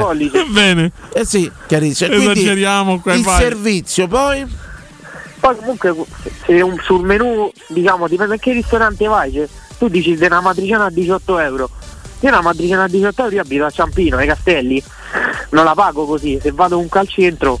Già Ma perché la 14 tu pagati? Cioè, ci capiamo che concettualmente. Allora, calcola che. Cioè, ragazzi, non può costare 18 euro una matriciana. Aspetta, io- concettualmente, io- sta sto. Però io ti faccio l'esempio. Dipende, A me quale ci metti. Ti faccio l'esempio. Ma, oh, ragazzi, un 18 famoso euro. ristorante in zona piramide, ok? Cioè, ti fa pagare la- il piatto di pasta tra i 16 e i 19 euro. Ti porta più di 6 etti di pasta tra condimenti e tutto. 6, etti 7, sono tanti, ma però. 6 etti, ma che te- 7 passano così. Ti porta una cofana. È una fiamminga. Sì. È una ragazzi, fiamminga, ma ma se ti fa do, ma io per dentro- 600 600 grammi di pasta ti do, ma qui il problema è che ti danno per 18 euro, quello che dico io, tanto ti danno i 120 grammi di pasta. Ma neanche. Io mi parlo, io mi Con parlo i cappelli di prete, quello che so, Dai, è piccoli, troppo, profondi. è troppo, dai, è Le, troppo. fa- le famose fettuccine Alfredo, le conoscete? Come no? Pure parmigiano. Turpa praticamente. d'Alfredo. Eh, Quelle- sapete quelle quanto- Vasco. Quanto costano in un ristorante lì? 22 euro. Cioè, pasta, pure e parmigiano. Tito. Te la faccio meglio io a casa. Eh, so, Ecco, questa è un'altra, vedi, no. l'altra cosa che volevo dire. Al ristorante prendi piatti che potresti farti a casa? No, No. cioè, per esempio, bravo, a, me mia, bravo. a me mia madre ha sempre insegnato che ne so, Bravo. tipo La cicora ripassata Bravo. a me mi piace, però mi dici, me l'ha sempre detto, ma cavolo, ma fare il ristorante te la faccio io a casa, cioè Bravo. prendi, prendi una cosa che a casa non mangi. Quando mi invita a pranzo? Adesso ti tua fa madre? un Eh, pranzo. No, sì, un po', di sicurezza. Io pure l'altro giorno sono andato da tua madre e ho detto ma quelle frittatine erano un po' buone. Credo che abbia la priorità per mille motivi, però va bene così. Conforti, senti, vediamo. Grazie, grazie Yasmin. Eh, sì, che mica è la principessa d'Oriente, eh. Cioè, Ya- Yasin da Ciampino. Bene, andiamo avanti. tutto io, eh. Eh, non stai a fare niente. Ecco, tu prendi però cose al ristorante che potresti farti a casa? Ormai sì, tutto. Beh, sì, perché non fai niente a casa, cazzo a cioè, casa. no. E detto questo, però sicuramente cerco. Ecco, per esempio, parliamoci chiaro, io ritengo la carbonara un'arte, non, non m'azzardo a farla. non ecco, io- m'azzardo a farla. Però ti dico pure che vado un posto dove la carbonara la pago 8-9 euro. Cioè, io per un piatto di pasta carbonara, ma me ne danno magari due etti e mezzo, me ne danno. Ma poi attenzione, fermi. Scremiamo, io vado solo da chi conosco a mangiare, tendenzialmente. No, io no, io giro. Io vado solo da chi conosco perché posso dire una cosa, la sensazione è bruttissima. E purtroppo quando vado a mangiare fuori mi sento sempre defraudato. Cioè non trovo mai un costo che giustifichi certi prezzi. Nel senso che per me una cena di pesce Ecco, noi siamo stati col professore che ha pagato una cena di pesce un 3 260 euro. Per carità, tutto buono, dice il crudo di pesce, ma manco cucina, tu pago il triplo. No, no, ma che il gas c'è? del No, perché mi fate il cameriere, il gas ha affitta le cose, quello pure crudo. Va bene, io Però quello va il crudo. battuto. Sì, però, raga, 260 euro un 3, 9 per 3, No. 27, fai così, che la mancia. 90 euro a cranio. Cioè, per me, per le mie origini, per il mio manifesto comunista e No, questo è, questo è importante però. e, e tutto quanto che poi mi ha portato, immorale, portato una deriva troppo di costosi. estrema destra intransigente nazionale Ma questo però e tutto quanto perché lo attenzione. sapete che si incontrano alla fine tutto Sì, però- quanto però detto questo poi parte scherzi, perché mi accendi quella vena, però a me parto, concettualmente 90 euro per mangiare non li spendo Quanto hai speso in tre? 2,60 Vabbè, comunque diciamo, No. Ellis Klein spende un po' di più solo per farsi di come vestirsi la Allora, mattina. allora, Per dire. Questa direi pubblicità dopo questa. assurdi, eh. questa No, no, però io voglio fare, demagogia, posso fare due dai. domande al volo così su sta cosa, poi andiamo, andiamo in pausa. Rispondo. Andiamo Ti in fai le pausa. domande e ti risponde a rientro. Allora, di una che non sa come vestirsi la mattina, se domani dovesse governare il paese, ti fideresti sì o no? Veloce? no Ok. Una che spende 300 euro l'ora per capire come vestirsi la mattina e deve difendere i diritti di chi guadagna 4,50 euro l'ora, ti fideresti sì o no? no. Bene, possiamo andare ma in pausa. te federesti di una che fa la segretaria del PD no. No, sei andato oltre come al solito. Pubblicità. Nei ristoranti Pizzeria Rigatoni troverai fritti fantasiosi tutti fatti in casa, carciofi alla giudia, carne selezione Sakura, ampia carta dei vini e della buonissima birra belga alla spina con cui accompagnare la loro ormai famosissima pinza romana, lievitata fino a 96 ore. Rigatoni, sempre aperti in via Publio Valerio 17 e in viale Valpadana 34. Prenota su ristoranterigatoni.it. 3P Ceramiche ha tutto quello che hai sempre desiderato per valorizzare la tua casa. Pavimenti, rivestimenti, parquet, cucina e arredo 3, Scavolini, Ernesto Meda. Arredo per zona giorno, notte, giardino e pergotelle. E puoi avere lo sconto in fattura del 50% o il bonus mobili. 3P Ceramiche, in via della Maglianella 131 e in via Appia Nuova 1240B. Info su 3pceramiche.it. Una pausa rilassante su una spiaggia esotica? Il fascino di culture lontane? Un'esperienza a bordo di una nave da crociera? Il viaggio che sognate da tempo? Viaggiare, una finestra sul mondo. Viaggiare sempre. Maestro Turismo è la risposta concreta ad ogni aspetto che riguarda il tuo viaggio. Maestro Turismo, professione viaggi. Info 06 45 49 9292 www.maestroturismo.it Dolcezza, inizia a fare caldo. Ti va di andare a rinfrescarci con le offerte Iper la spesa? Ma certo! Andiamo a scoprire le fresche offerte di Iper la Spesa. Tantissimi prodotti di qualità a prezzi sempre più convenienti. Andiamo a scoprire i tantissimi prodotti di qualità a prezzi sempre più convenienti. Fino al 10 maggio, pecorino romano DOP 1,99 euro letto. Passata di pomodoro Pomì 700 grammi 79 centesimi. Tè San Benedetto 1 litro e mezzo 3 pezzi 2 euro. Vieni anche tu da Iper la Spesa con la Magnificard. Approfitta delle offerte e scopri il risparmio ad salotti chiusi. Ehi, dove corri? Fermati, prenderai una multa. Hai ragione, ma non è colpa mia. È Officina Occhiali che ha superato tutti i limiti. In che senso, scusa? Con sconti per tutti su occhiali da vista e da sole, fino al 50%. Davvero? Certo, sconto 50% sugli occhiali da vista e 30% sugli occhiali da sole. Una promozione da non perdere. Ok, ma dimmi dov'è? Officina Occhiali è a Ostia, in Viale Capitan Consalvo 35. Sai che ti dico? Corro anch'io da Officina Occhiali. Teleradio Stereo 927.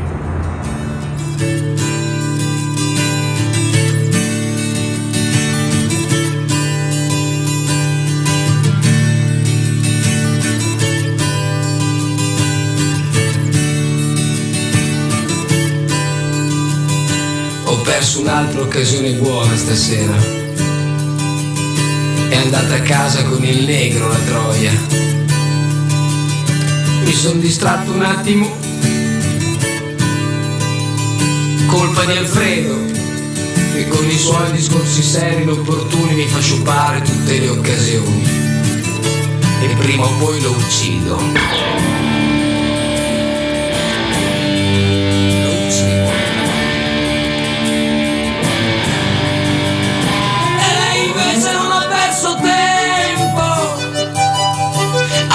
subito la palla al balzo. L'ho vista uscire mano nella mano con quell'africano che non parla neanche bene l'italiano Ma si vede che si fa capire bene quando vuole. Tutte le sere mi accompagna a casa una diversa. Chissà che cosa gli racconta. Per me è la macchina che c'ha che conta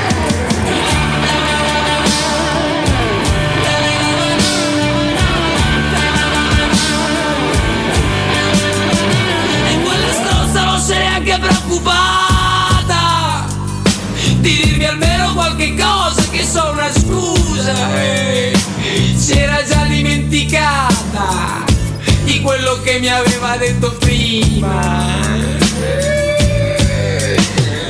Mi puoi portare a casa questa sera? Abito fuori Modena, Modena Ti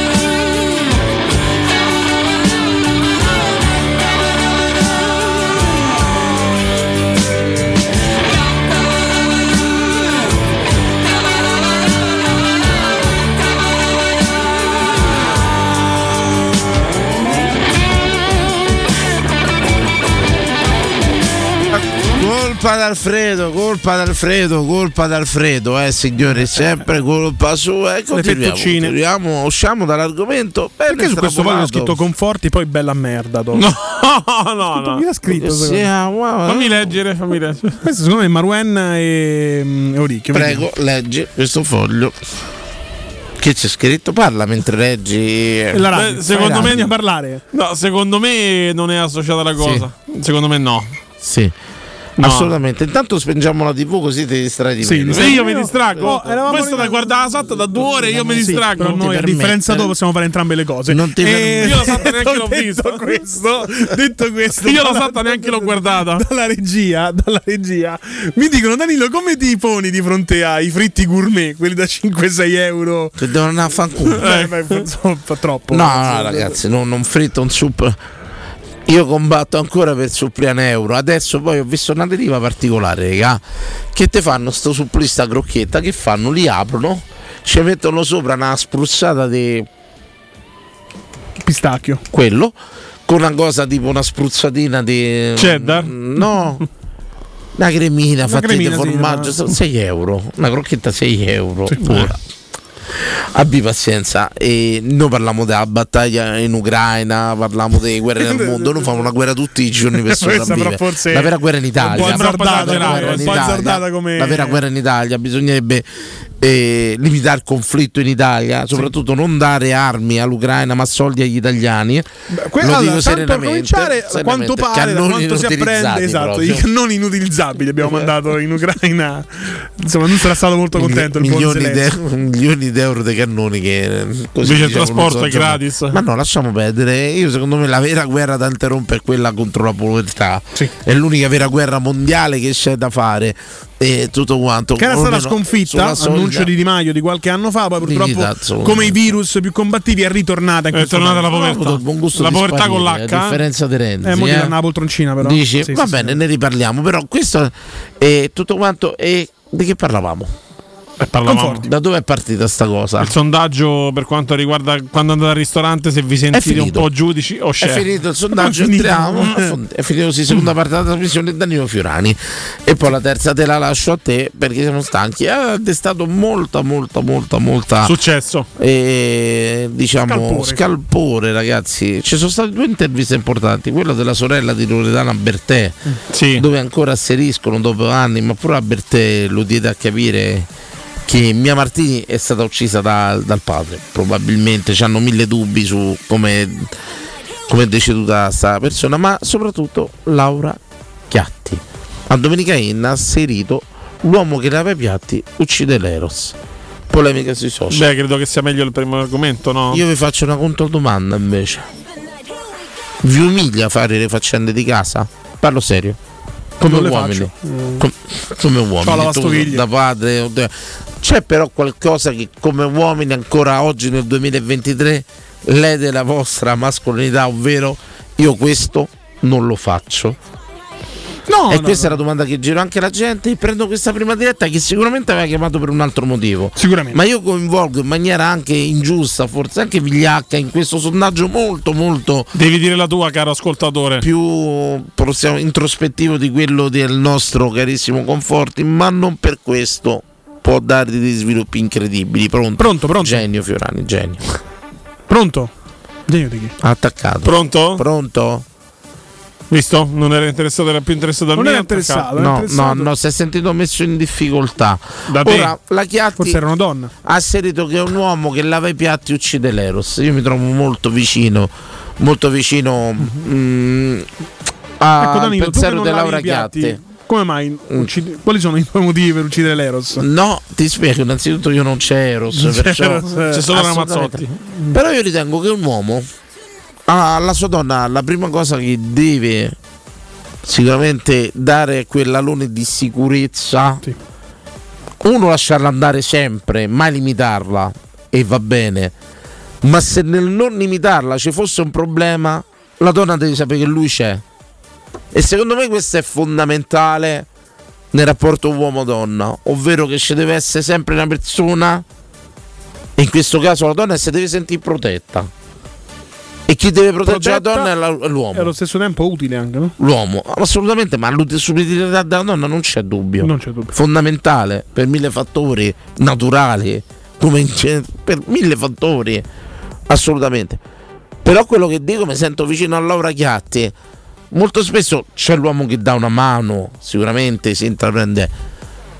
Però ci sono delle cose che un uomo, ecco per dire per me i piatti tipo lavà, ma non ti devi mettere la parannanza.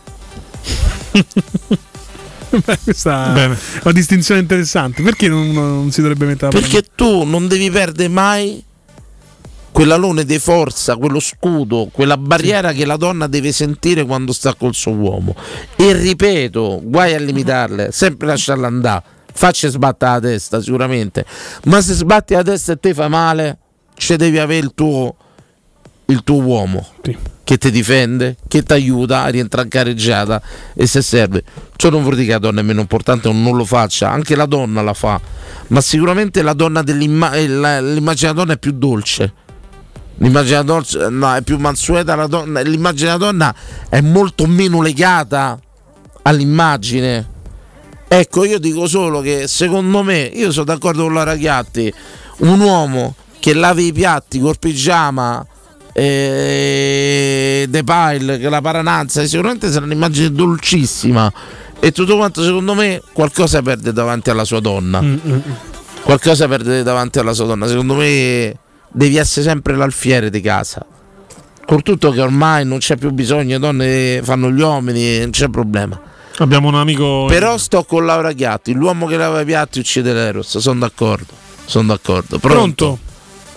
Buonasera ragazzi, sono Abate Faria. Abate Faria, Abate Faria, per fortuna, per equilibrare questo vento di macismo Posso tossico, cosa? veramente, guarda,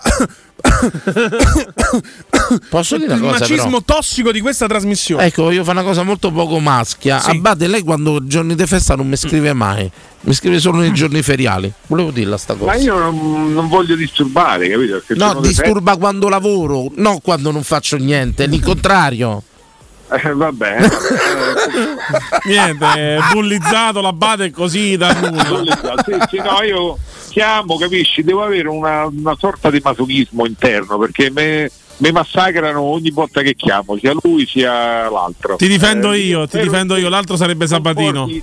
Conforti spero in te, ecco. Sì, nel sì. futuro, ecco. Quando, quando avrai cacciati via e sarai padrone della trasmissione, mi Eh, fa, mi sa che vengo cacciato prima io.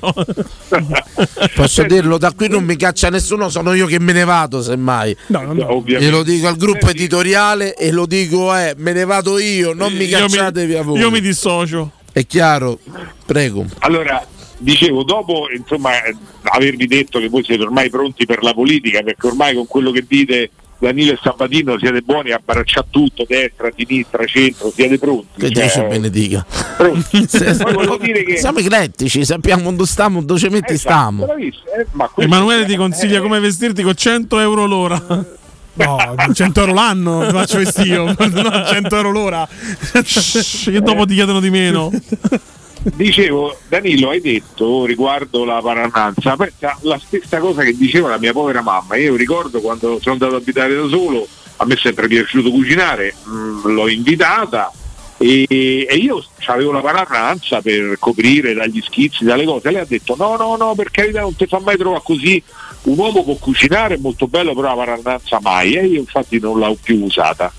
Eh, insomma, c'è un, c'è un senso in questo. Di dov'era questa donna? Mia madre? Ah, tua madre, ok, perfetto.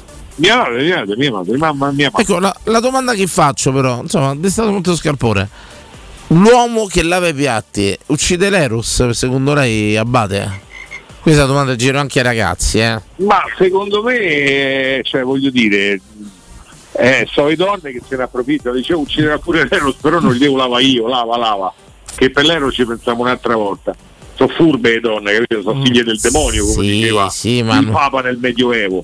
Eh, Non non, ha mai metto- chiesto scusa. Però secondo Non voi, ecco, la domanda è da, da questi uomini multitasking di seconda generazione che sicuramente Sì, sì.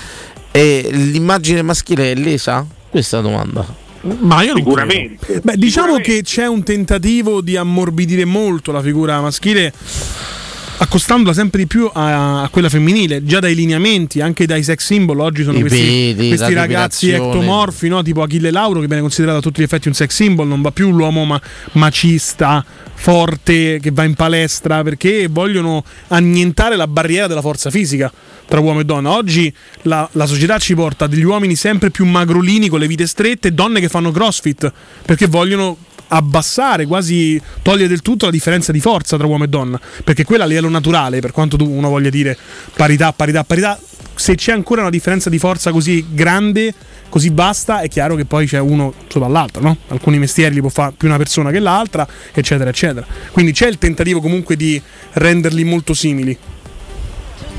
Io sono d'accordo. Abate? No, no, giusto, purtroppo è giusto, c'è questo tentativo di, di- di- di- fare, rendere tutti uguali che è contro le leggi di natura. Oggi, insomma, oggi, è ragazzi, i arrivato- sex symbol, No, sono, il mondo è i sex arrivato- symbol sono i coreani, Il ragazzi. mondo è arrivato dove è Vendono dei arrivato kit- grazie alle differenze. Vendono dei kit per assomigliare a dei ragazzi coreani. Te lo compro? Ci mettiamo, facciamo i coreani in diretta. no? Ah, potrei- BTS. I BTS, il gruppo Io potrei K-pop. somigliare più che me a quello della Corea del Nord. No, che, ho detto coreani in generale. Comunque, Che- Kim Jong-un, ma- ma- dovresti ma- ma- toglierti la barba. A me fa piacere sempre ricordare che c'è la Corea del Sud e la Corea del Nord. Assolutamente sì. Eh, assolutamente. Purtroppo la crescita, l'evoluzione è nella differenza, nel mm, confronto e tutto quanto. E- Però pe- sentiamo sua mamma, no, Abate, che diceva non si metta la parannanza quando cucina. Che avrebbe pensato oggi di un Achille Lauro, proprio a livello fisico, di come si veste, eccetera, eccetera. L'avrebbe considerato un sex symbol come molte ragazze di oggi lo considerano? l'avrebbe considerato una follia. Era una generazione come Però a me sta madre, bene. Insomma, le donne eleganti. a me sempre stanno carine. bene i look stravaganti, non è quello il No, no, problema. non dico il look, dico Però sincer- fatto di sinceramente a me l'uomo dell'immagine con senza- l'aspirapolvere senza muscoli. sinceramente secondo me non è un'immagine erotica sono d'accordo con Laura Chiatti cioè, capiamo che intendo Certo, cioè l'uomo che si dà l'uomo che ha l'aspirapolvere che lava i piatti indubbiamente è un uomo emancipato un uomo che dà la mano che sa forza maggiore ma sicuramente non è un uomo che è al top dell'erotismo secondo me a meno che nel solco da cioè è logico se lo fa Brad Pitt i piatti Mhm. è normale ma capiamoci bene Secondo me però Laura Chiatti c'ha ragione, questi uomini multitasking di seconda generazione, quelli che rientri a casa e lo trovi che sta a pulire il filtro del Dyson, oggettivamente no, no, Dio, Dio quanto marapa quando passa il Dyson, cioè mi capisci che voglio dire, non mi torna, sono d'accordo con la Chiatti, sono d'accordo. Prego, Sì, sì, è vero, è vero. Ma a Cioè- me per esempio, guarda, concludo dicendo che mi è arrivato un meme da un mio amico americano eh, che praticamente c'è scritto uomini nel 1973 e c'è la foto dei due di Easy Rider che guidano l'Harley Davidson. Io spero che l'avete visto, almeno cioè tanti dolori che mi avete dato, almeno questo che, che avete visto Sì. eh, Easy Rider, Sì. almeno questo non Sì. me eh, meno male. E da uomini 1973, sti due, no, con i baffoni, con le giacche di pelle che guidano l'Harley Davidson, uomini del 2023 ci stanno due, due nerds che guidano il monopattino. Ecco, c'è una grande differenza. Hanno Sì, sì. svilito, stanno svilendo. sì, sì. Ritengo molto più liberi questi col monopattino mentalmente. eh. Per noi era fondamentale averci il motorino e tutto quanto. Questi, poi ho notato sta deriva, si vestono elegante sul monopattino. Cioè, eh, forse questa è un'evoluzione positiva. Sti giovani d'oggi non hanno più il senso della proprietà. Nel senso, lo status symbol per loro è quasi azzerato. Un uomo che si presenta, noi magari saremmo mandati a prendere il monopattino una pischelletta o andati al centro per rimorchiare col monopattino. Ecco, forse sti ragazzi per un certo senso li tengo molto più liberi dallo status symbol. De, de- di contro si è persa però l'immagine, il sogno, quello che era la raggiunta di un obiettivo. Se posso affittare il monopattino, se posso affittare quell'altro, raggiunta intendevi quanto- raggiungimento, immagino, Raggiungimento, no? quello, grazie, grazie, grazie, grazie. Ecco, sicuramente quello, non hanno più un obiettivo fissato? Sì, sono più liberi dai stereotipi, forse dai status symbol, sì, sì, sì, però sicuramente la progettazione loro è quasi zero, è un tiro a campà. Grazie, grazie Abate. Grazie Abate. Ciao, buonanotte ragazzi. Pensa che Ciao. tra una decina d'anni quando ti presenterai magari con l'Audi a prendere una ragazza, quella scende e fa: Ma questa è inquina! Sì, probabilmente. Ma guarda che ho visto una deriva strana e mi attrina no. molto. Fateci facciamo il caso. contaderive, eh, quante caso volte ne- usi la parola deriva all'interno di una trasmissione che è divertente, lo mettiamo. Fateci caso nei, nei- nei giorni che vi capirà, io capito spesso al centro per lavoro. C'è sta deriva al centro, poi logicamente con ZTL e tutto quanto, magari giusto pure che te noleggia. C'è sta deriva, li vedi questi con questi monopattini, cosa vestiti fighissimi, vestiti bene. Cioè, veramente vedi delle fighe pazzesche su sti monopattini che vanno e tutto quanto. Beh, È la moda. Un po' particolare. Perché io sono sincero, se te vedi arrivare col monopattino ti dico così, vabbè, fa- fate curare, capito? Così non stai bene, ma manco tu do, cioè, io- però che te devo dire, è tutta una maniera strana, sarà che io ho sudato per motorino, ho sudato per la macchina, ho- e quando li ho raggiunti questi obiettivi è stata una gioia talmente immensa. Oggi tanti ragazzi non hanno la patente, eh, è un problema Sì, sì, proprio di eh, tanto. generazione. Tanti ragazzi giovani non prendono la patente. noleggi, cioè ci ho, avuto degli obiettivi, seppur non eh, eccelsi, ma quando li ho raggiunti che, che gioia immensa, che gioia immensa. Pronto? Pronto lo stallone. Stallone, Stallone, no, Stallone. salve, Stallone, salve. Eh, su questa tematica lo stallone. se io avessi avuto monopattino quando mi gonfiavo delle canne o dei bamba mi sfondavo. Giustamente, giustamente, non guidate i monopattini, state di altri- Bravo, non- non guidate e basta. Se pippate non andate in monopattino. Eh, io quando guidavo ancora la moto c'era ancora qui sotto la Yamaha FZ6 andavo sempre ai 2.30 no? magari pippato sì, bevuto mai e fumato manco Bene. però pippato Beh, può capire visto. Eh, comunque Ecco, se dovete pippare, pippate bene. No. Diciamo pure questa cosa, non vi pippate Ma non merda. pippate proprio, diciamo questo. Bravo, bravo, quella fase 2. no non esagerando non esagerando No, Io ma non fatelo proprio, Non insomma. ho esagerato se no non sono arrivato a quasi 61 anni E soprattutto non andare a 230 che non c'è nessun limite in Italia che consente di eh questa ma i cosa. 230 Ecco. eh, quella faceva solo i 230 Cioè, Allora, 50 adesso non ci andava. portiamo la Accendevi trasmissione- 230 andava. Portiamo la trasmissione dove dice un attimino Sabatino e non te, Stallone. La domanda è questa: tu sei un rimasto Un attimo di silenzio, giù, giù lo stallone, parlo un attimo io. E Stallone, tu sei un cuoco. Questa immagine dell'uomo che cucina si scontra con l'uomo che lava i piatti? Perde l'eros? C'è più facile un uomo che cucina e meno in uno che lava i piatti? Stallone, prego. La- la- quando lavavo i piatti che c'avevo la tipa, lei, c'aveva le- lei era, faceva lap dance, no? Sesta di bocce, turco-rumena, con le unghie rifatte e tutto. La, tutto balla. facevo io tutto io a casa, no? E stato due anni con lei, poi ho bombato un altro, ho sbagliato a mandarmi Sì, no, eh, delle tue storie personali, però quando facciamo Non può sondaggio, rispo- perché lo Stallone non può rispondere a una domanda? cazzo che ce ne frega. Però lo sai perché Prego. lo soffri? Perché è uguale a te. Una domanda e sei partito con le cose sue. Ho capito. Sì, Io- esatto. io. Io cucinavo nudo col grembiule, quello lì che vendono a Roma con spaghetti, no? Sì. E lavavo i piatti nudo con quel grembiule di spaghetti. Ok. Eh, e lei mi guardava il culo e veniva lì, mi toccava e poi la trombavo. E detto, Cioè, "Amore, io la trovo un'immagine ridicola Perciò e lei si arrapava per Perciò cosa. comunque lei gli si, gli si Cioè, io, un uomo, io un uomo nudo, mm, mo, levato le tue doti fisiche che io non discuto, ma io un uomo nudo che No, con la paranazza, cioè, ma non te la do mai. No, col grembiule, col grembiule. Ma lei, non te la do. aveva, lei aveva solo il pario legato senza mutande. Io il grembiule, eh, però dietro se vedeva Ma chiappe. vedi, il nudo femminile cioè, c'ha, Noi c'ha la sua bellezza, la sua armonia. Cioè, il nudo femminile è riconosciuto dalle donne, l'armonia. La- eh, il nudo maschile, tranne se. Tutto il giorno nudi. Ecco, un uomo che lava i piatti perde l'eros. No, io, io lavo i piatti, cucino, faccio tutto, quindi stiro, ammiro, eh, eh, tutto, lavo a mano. Benissimo, ci chiedono come va la storia con Valentina Nappi. Allora, Valentina Nappi devo, sto tirando sui fondi perché sapete che non è che costa poco. Domani vado a trovare una canadese con 50 euro me la cavo, andiamo al cucina. giapponese. E poi eh, riguardo alla storia della finta pippata in chiesa, il mio avvocato sarà l'avvocato di Pre. Sì, Eh, c'era quello lo sapevamo. No, te l'avevo detto, te l'avevo detto. ok, Ma che che si intende per la Nappi Costa? Non, non capisco. La Nappi costa un pochettino, sì. Credo che foraggia la ragazza. Adesso fa la escort, no? E se ti ricordi le tariffe va a dissocio. mille al giorno. Mi Mi dissocio. dissocio, mi dissocio, veramente. Insomma. Sapevo che era una professionista, ma sul set, poi non so anche. Lei, lei mille al giorno, che voglio dire, io eh, qualcuno giorno. che dieci anni Un'ora. fa già mi chiedeva una qua, mille euro al giorno, gli ho detto bella, date una regolata, gli ho fatto un regalo da 30 euro il giorno dopo. Grazie Abate, grazie. No, Abate era Eh, quello sì, di prima. Grazie, Grazie, grazie, grazie, scusate. grazie. Grazie, Grazie Stallone. Stallone, scusate. pareggio ragazzi sabato, eh! Ma se furto e ci avete fatto?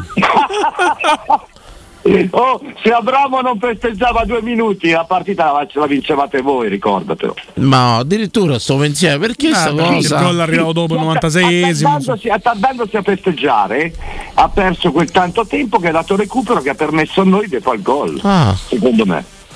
Non mi fa, oh, vedi, non trovo mai niente di positivo, invece fate pensare. Aveva fatto pure un bel gol, grazie. Ciao. Grazie Stallone, Ciao, grazie Stallone. Allora Ci fermi. dissociamo, chiaramente Sì, che sì, dallo Una cosa sola, quando tira chi era Pellegrini e lui la va a impattare, Sì, sì, chi mi ha pensato di voi? Io t'ho scritto. No, Io t'ho scritto.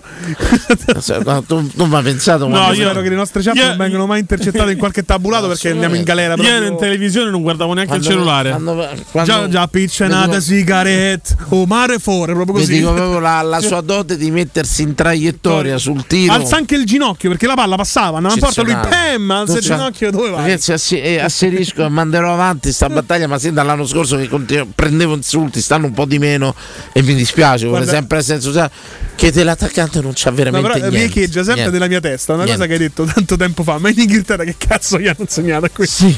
Non, non c'è un movimento da Purtroppo ad oggi è vera sta cosa. Non c'è mo- quando vedi Belotti, stiamo a parlare pure di una stagione, logicamente Belotti così, però vedi un attaccante. Insisto, Che adesso sarà fuori un mese. il pallone, Sì, sì, sì, purtroppo, pallone. ai noi, Purtroppo, ai noi, ai noi, fuori, noi. sì. Però fa l'attaccante, questo proprio io quando c'ha la capacità di annampattare i tiri nostri che proprio c'è movimenti Ma da io vorrei sapere che dice il anticalcio. cervello di buttare dentro la porta sul tiro del Perché? compagno. De- invece, ma il concetto di aprire lo specchio, che è un concetto penso globale. Globale, Eh, aprire ma- lo specchio, da- cioè avanzano, eh, apri lo specchio. Lì secondo me lui c'ha più la foga di, di far bene, però. eh, E tu vai a chiudere la porta. No, infatti molte volte fai un errore piuttosto che, che un favore. Quella è foga di far bene. Benissimo, che, che- che dovevamo fare? Andiamo in pubblicità un attimino. pubblicità. È esaurito l'argomento Laura Chiatti. Così. Ma come, assolutamente. Beh, diciamo che è pensiero, durato il anche troppo. Pensiero, vedete, il vostro pensiero.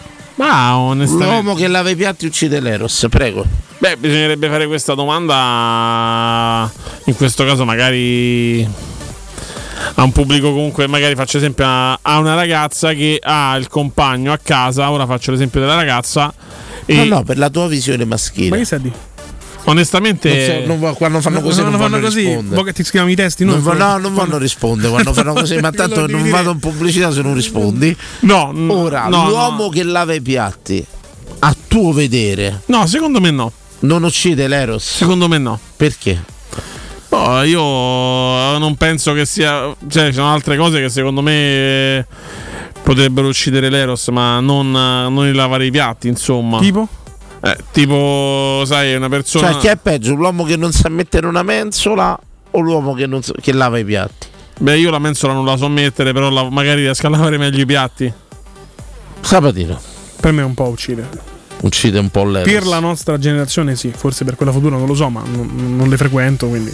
Sì, sì, io ripeto, io sono d'accordo con Laura Chiatti, insomma. Sono sempre per una gestione dei ruoli, ma non Cioè, per secondo me il massimo veramente del macismo è quando tu finisci di mangiare, lo butti pure nel, nel lavandino che si sente sdadaden, che uno su cinque lo rompi.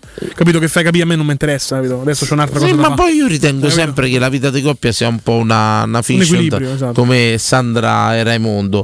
Tutti sappiamo fare tutti, ma ognuno dovrebbe fare il suo ruolo. Pubblicità. Pubblicità. Noi di Securmetra da 30 anni ci prendiamo cura di ciò che ami. Installiamo cilindri fisce di massima sicurezza su porte blindate, nuove o esistenti.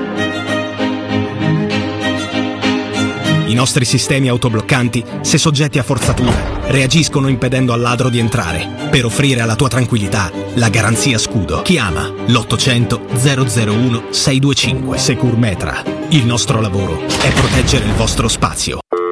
Pronto Marco? Tesoro, sto guidando. Scrivi questo nome. Blue Dental. Blue Dental, cos'è? È un gruppo di centri dentistici. Devo prenotare il pacchetto prevenzione con la visita e la pulizia dei denti al costo di 29 euro. Ok, ma dove sono? Hanno più di 40 centri in Italia e 14 solo nel Lazio. Poi cerchiamo quello più vicino sul sito bluedental.it. Eh, Scrivi anche il numero verde 800 97 84 97. Ricordati, eh? Blue Dental. Per maggiori informazioni sul pacchetto prevenzione e direttori sanitari, visita il sito bluedental.it. C'è un solo posto in Italia dove puoi salire a bordo di un cinema volante, sfidare la furia dei dinosauri, diventare il protagonista di Assassin's Creed, giocare sulla neve tutto l'anno e rilassarti nella cinepiscina. È Cinecittà World, il parco divertimenti del cinema e della TV. Scopri tutte le novità su cinecittàworld.it. Tienilo sempre in mente. La destinazione non è un luogo, ma un nuovo modo di vedere le cose. Lasciati guidare da Mercedes-Benz con nuova classe A, design sportivo, tecnologie innovative e grandi prestazioni. Anche plug-in hybrid. Nuova classe A, evoluzione quotidiana. Solo da Mercedes-Benz Roma fino al 30 giugno, anche con supervalutazione del tuo usato pari a 5.000 euro. Info e limitazioni su mercedes-benzroma.it. Riparti con un prestito facile e veloce grazie a Professione Quinto Finance Solutions, la cessione del quinto riservata a tutti i dipendenti anche in presenza di disguidi finanziari. E per pensionati fino a 89 anni, tassi in convenzione INPS e senza documentazione medica. Puoi richiederlo anche da casa tramite SPID o firma digitale. Numero verde 800 031 551 o professionequinto.com. Fogli informativi su professionequinto.com. Cerca Teleradio Stereo su Facebook e Twitter. Vai su www.teleradiostereo.it e scopri come seguirci in streaming. Teleradio Stereo.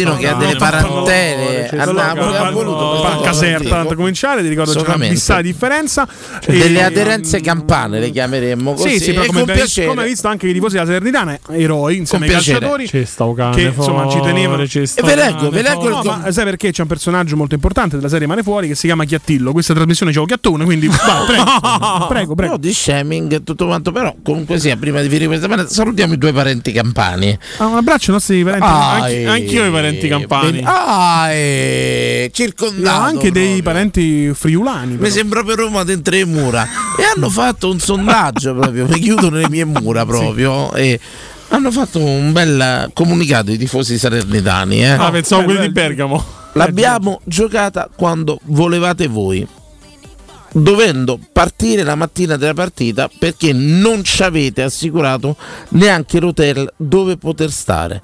L'abbiamo giocato in uno stadio tutto per voi, pronto ad esplodere dopo 33 anni. Per una settimana siamo stati trattati da stampa e addetti ai lavori da invitati, anche fortunati, eh, alla festa. Certo lo vincerete anche meritatamente, ma non a casa vostra e soprattutto non contro di noi. Oggi l'arroganza non ha pagato e sinceramente questa è una grandissima soddisfazione. Avanti bersagliera. Beh, eh, parole La sante, Salernitana, eh, insomma, sposa perfettamente la nostra idea di calcio. Idea di calcio che è fatta di territorio, campanilismo, onore, che va sempre salvaguardato. E bisogna difeso. sempre giocarsele tutte. E vedere Gionberg che ridicolizza Osimen mi ha fatto venire La, ma- la nostalgia. Eh, vanno fatto- mi ha fatto venire fatto veramente dei brividi di gioia. me- La ecco. mano di Dia, la mano di È stata la mano di Dia, ragazzi. La di Dia. Eh, È stata il meme veramente- più bello No, della tra l'altro la cosa, che dici, la cosa che dici sul, um, sull'hotel eh, perché a Napoli tutti gli hotel sono esauriti, sono overbooking perché erano venuti da tutte le parti del, del mondo. I napoletani di rientro saranno 3-4 miliardi, credo. E mm, per festeggiare, no? Si erano portati chi, i ciucci, chi per assistere alla festa. Infatti, poi che è successo? Che tanti sono rimasti scontenti. E la scontentezza di magari alcuni erano venuti dalla Puglia, chi da New York. Alcuni l'hanno detto, noi siamo venuti, a- ci eravamo presi il fine settimana libero credendo che il Napoli vincesse lo E scudetto. invece in C'era un di mezzo, la bersagliera di mezzo, squadra Virtuosa comunque stanno tifoseria incredibile, eh, di Paolo livello. Sosa pensavo diverso, invece è un, bel un cazzoso. Eh? Eh, Beh, però è un uomo che quando è subentrato, quante volte è subentrato negli anni? Ma Sarentina fece benissimo. Sì, Firenze fece bene, eh. ma non da subentrato, nel senso No, sì. era stato scelto proprio come allenatore. Subentrò dove? All'Udinese? Dove subentrò? ragazzi? No, no, lui andò dopo la Fiorentina, credo che. Ma non facciamo così che- perché Bandolele al andato- Sabatino. Fosse suo- andato in Cina, credo, dopo la Fiorentina. È il suo argomento. il suo Beh, argomento. sempre torniamo al primo maggio, al palco del primo maggio, a San Giovanni, sempre Ambrangiolini. Perché ha fatto. Te era quotato che andava sul primo No, no, ha fatto un discorso molto interessante sul fatto di- delle vocali, no? Di non, Eh, so di non utilizzare le vocali per dire, non lo so, soldata, avvocata, Ingegnera. ingegnera, eccetera, eccetera, ma piuttosto cacciare i soldi. Cioè, quindi era un discorso sul pay gap, la differenza di pagamento di, di stipendio tra uomini e donne, che è intorno Ok. al 20% Ok, medio. Chiamiamolo ingegnere, ma paghiamolo come un uomo. Esatto, questo ha detto Ambrangiolini. Oggi chiaramente Repubblica non poteva esimersi dal dire invece carambra, carambra, ambra, ambra, ambra. Ha fatto un sacco di danni, Ambre. Giusto chiedere la parità, ma le vocali al femminile sono una conquista delle donne. Oh, La sindaca. In un momento in cui il maschile istituzionale magistrata. sta riprendendo quota, bene battersi per quel 20% di retribuzione in meno, ma anche contro il cono d'ombra che continua a renderci invisibili. Invisibili donne ad oggi in Italia. Oggi donne in Italia invisibili per, per Repubblica. E quando le cose sono nominate male, non si fa altro che aggiungere sofferenza e disordine. Io pretendo il guardio, il sentinello.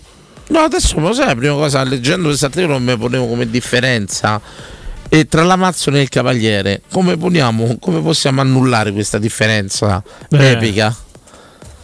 L'Amazzone e il Cavaliere? Vabbè, l'Amazzone. Questa, questa maniera di definire il, il pratica il, Ah, tu vorresti chiamarlo il cavaliere o la cavaliera? Eh, ma è un problema La perché se l'Amazzone è quella che monta il cavallo, il cavaliere è quello che monta il, Il cavallo, cavallo, sì. e la distinzione è maschile e femminile. Come possiamo annullare questa becera distinzione tra cavaliere e Amazzone? Però non è che tutte le, possiamo non tutte le donne che salgono su un cavallo sono amazzoni. Eh, Esatto. ricordare questa cosa, anche perché le amazzoni in teoria hanno un seno in Potremmo chiamarla sono tagliate una tetta. Eh? Prego. Che stavi dicendo? Niente. Hai sentito bene? Quello che hai detto? Cosa? Centauro, addirittura Centauro, il cavaliere però è quello per il cavallo, il centauro è quello per la moto. Un cavaliere è un titolo, quindi c'è Centaura e Ama. Centauro la cavalcatura maschile mi arriva da Vincenzo.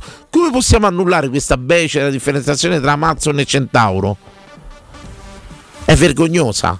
È vergognoso che ad oggi chi monta un cavallo sia distinto tra uomo e donna. Chi monta un cavallo monta un cavallo. E già secondo me è vergognoso che quel povero animale deve subire.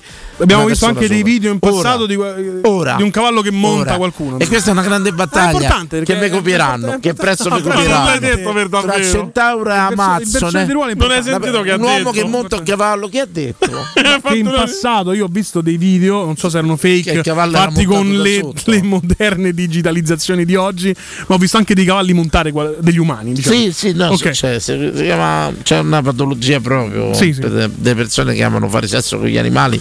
Ma è una parentesi che non volevo affrontare questa. Però quello che dico è ver- vergognoso, sia vergognoso che ci sia una differenziazione tra chi monta il cavallo, che sia uomo o donna, centauro o amazzo. Però secondo me il discorso, il discorso di Ambra Dovrebbero avere un giusto. nome comune. Chiamateci come pare, basta che ci pagate. domanda? Cioè, hai rotto il cazzo con questa storia. Ma qual è la tua No, domanda? però se è un è dibattito. sondaggio? Non l'ho capito. Allora io ti ripeto un'altra È un volta. dibattito io o un ti, io sondaggio? però ti ripeto per l'ennesima volta Bene. che quando abbiamo fatto il briefing era portare degli argomenti, non è portare dei sondaggi. Io non metto E come te roba, gente che a me non mi frega. A A me è stato detto sondaggio. Vediamo se c'è una Ma tu diretta. portavi niente, ha detto sondaggio. ha fatto un sondaggio, secondo me è molto meglio lui stasera. Però Sì, grazie, grazie. Tanto, ieri era primo maggio, oggi è due. Benissimo. E Pronto? Vediamo se è coinvolto qualcuno da questo argomento di Ambrangiolini. Una non domanda. Cioè, la tua è stata una Io constatazione. porto le notizie di attualità. Ieri era primo maggio, oggi è il ma 2, parliamo di questo. Un sondaggio. Abbiamo parlato dei carbonari. sondaggio, io ho fatto una cosa, tra Mazzone e Centauro, come ovviereste? Come li Cioè, non è vergognoso nel 2023 ci sia una distinzione tra chi monta un cavallo, se è uomo o donna? Beh, questa è un'idiozia vera. Eh? Wonder Woman, adesso che era una Mazzone, nel 2023 non è vergognoso che sia ancora una Mazzone? Adesso che potrebbe essere?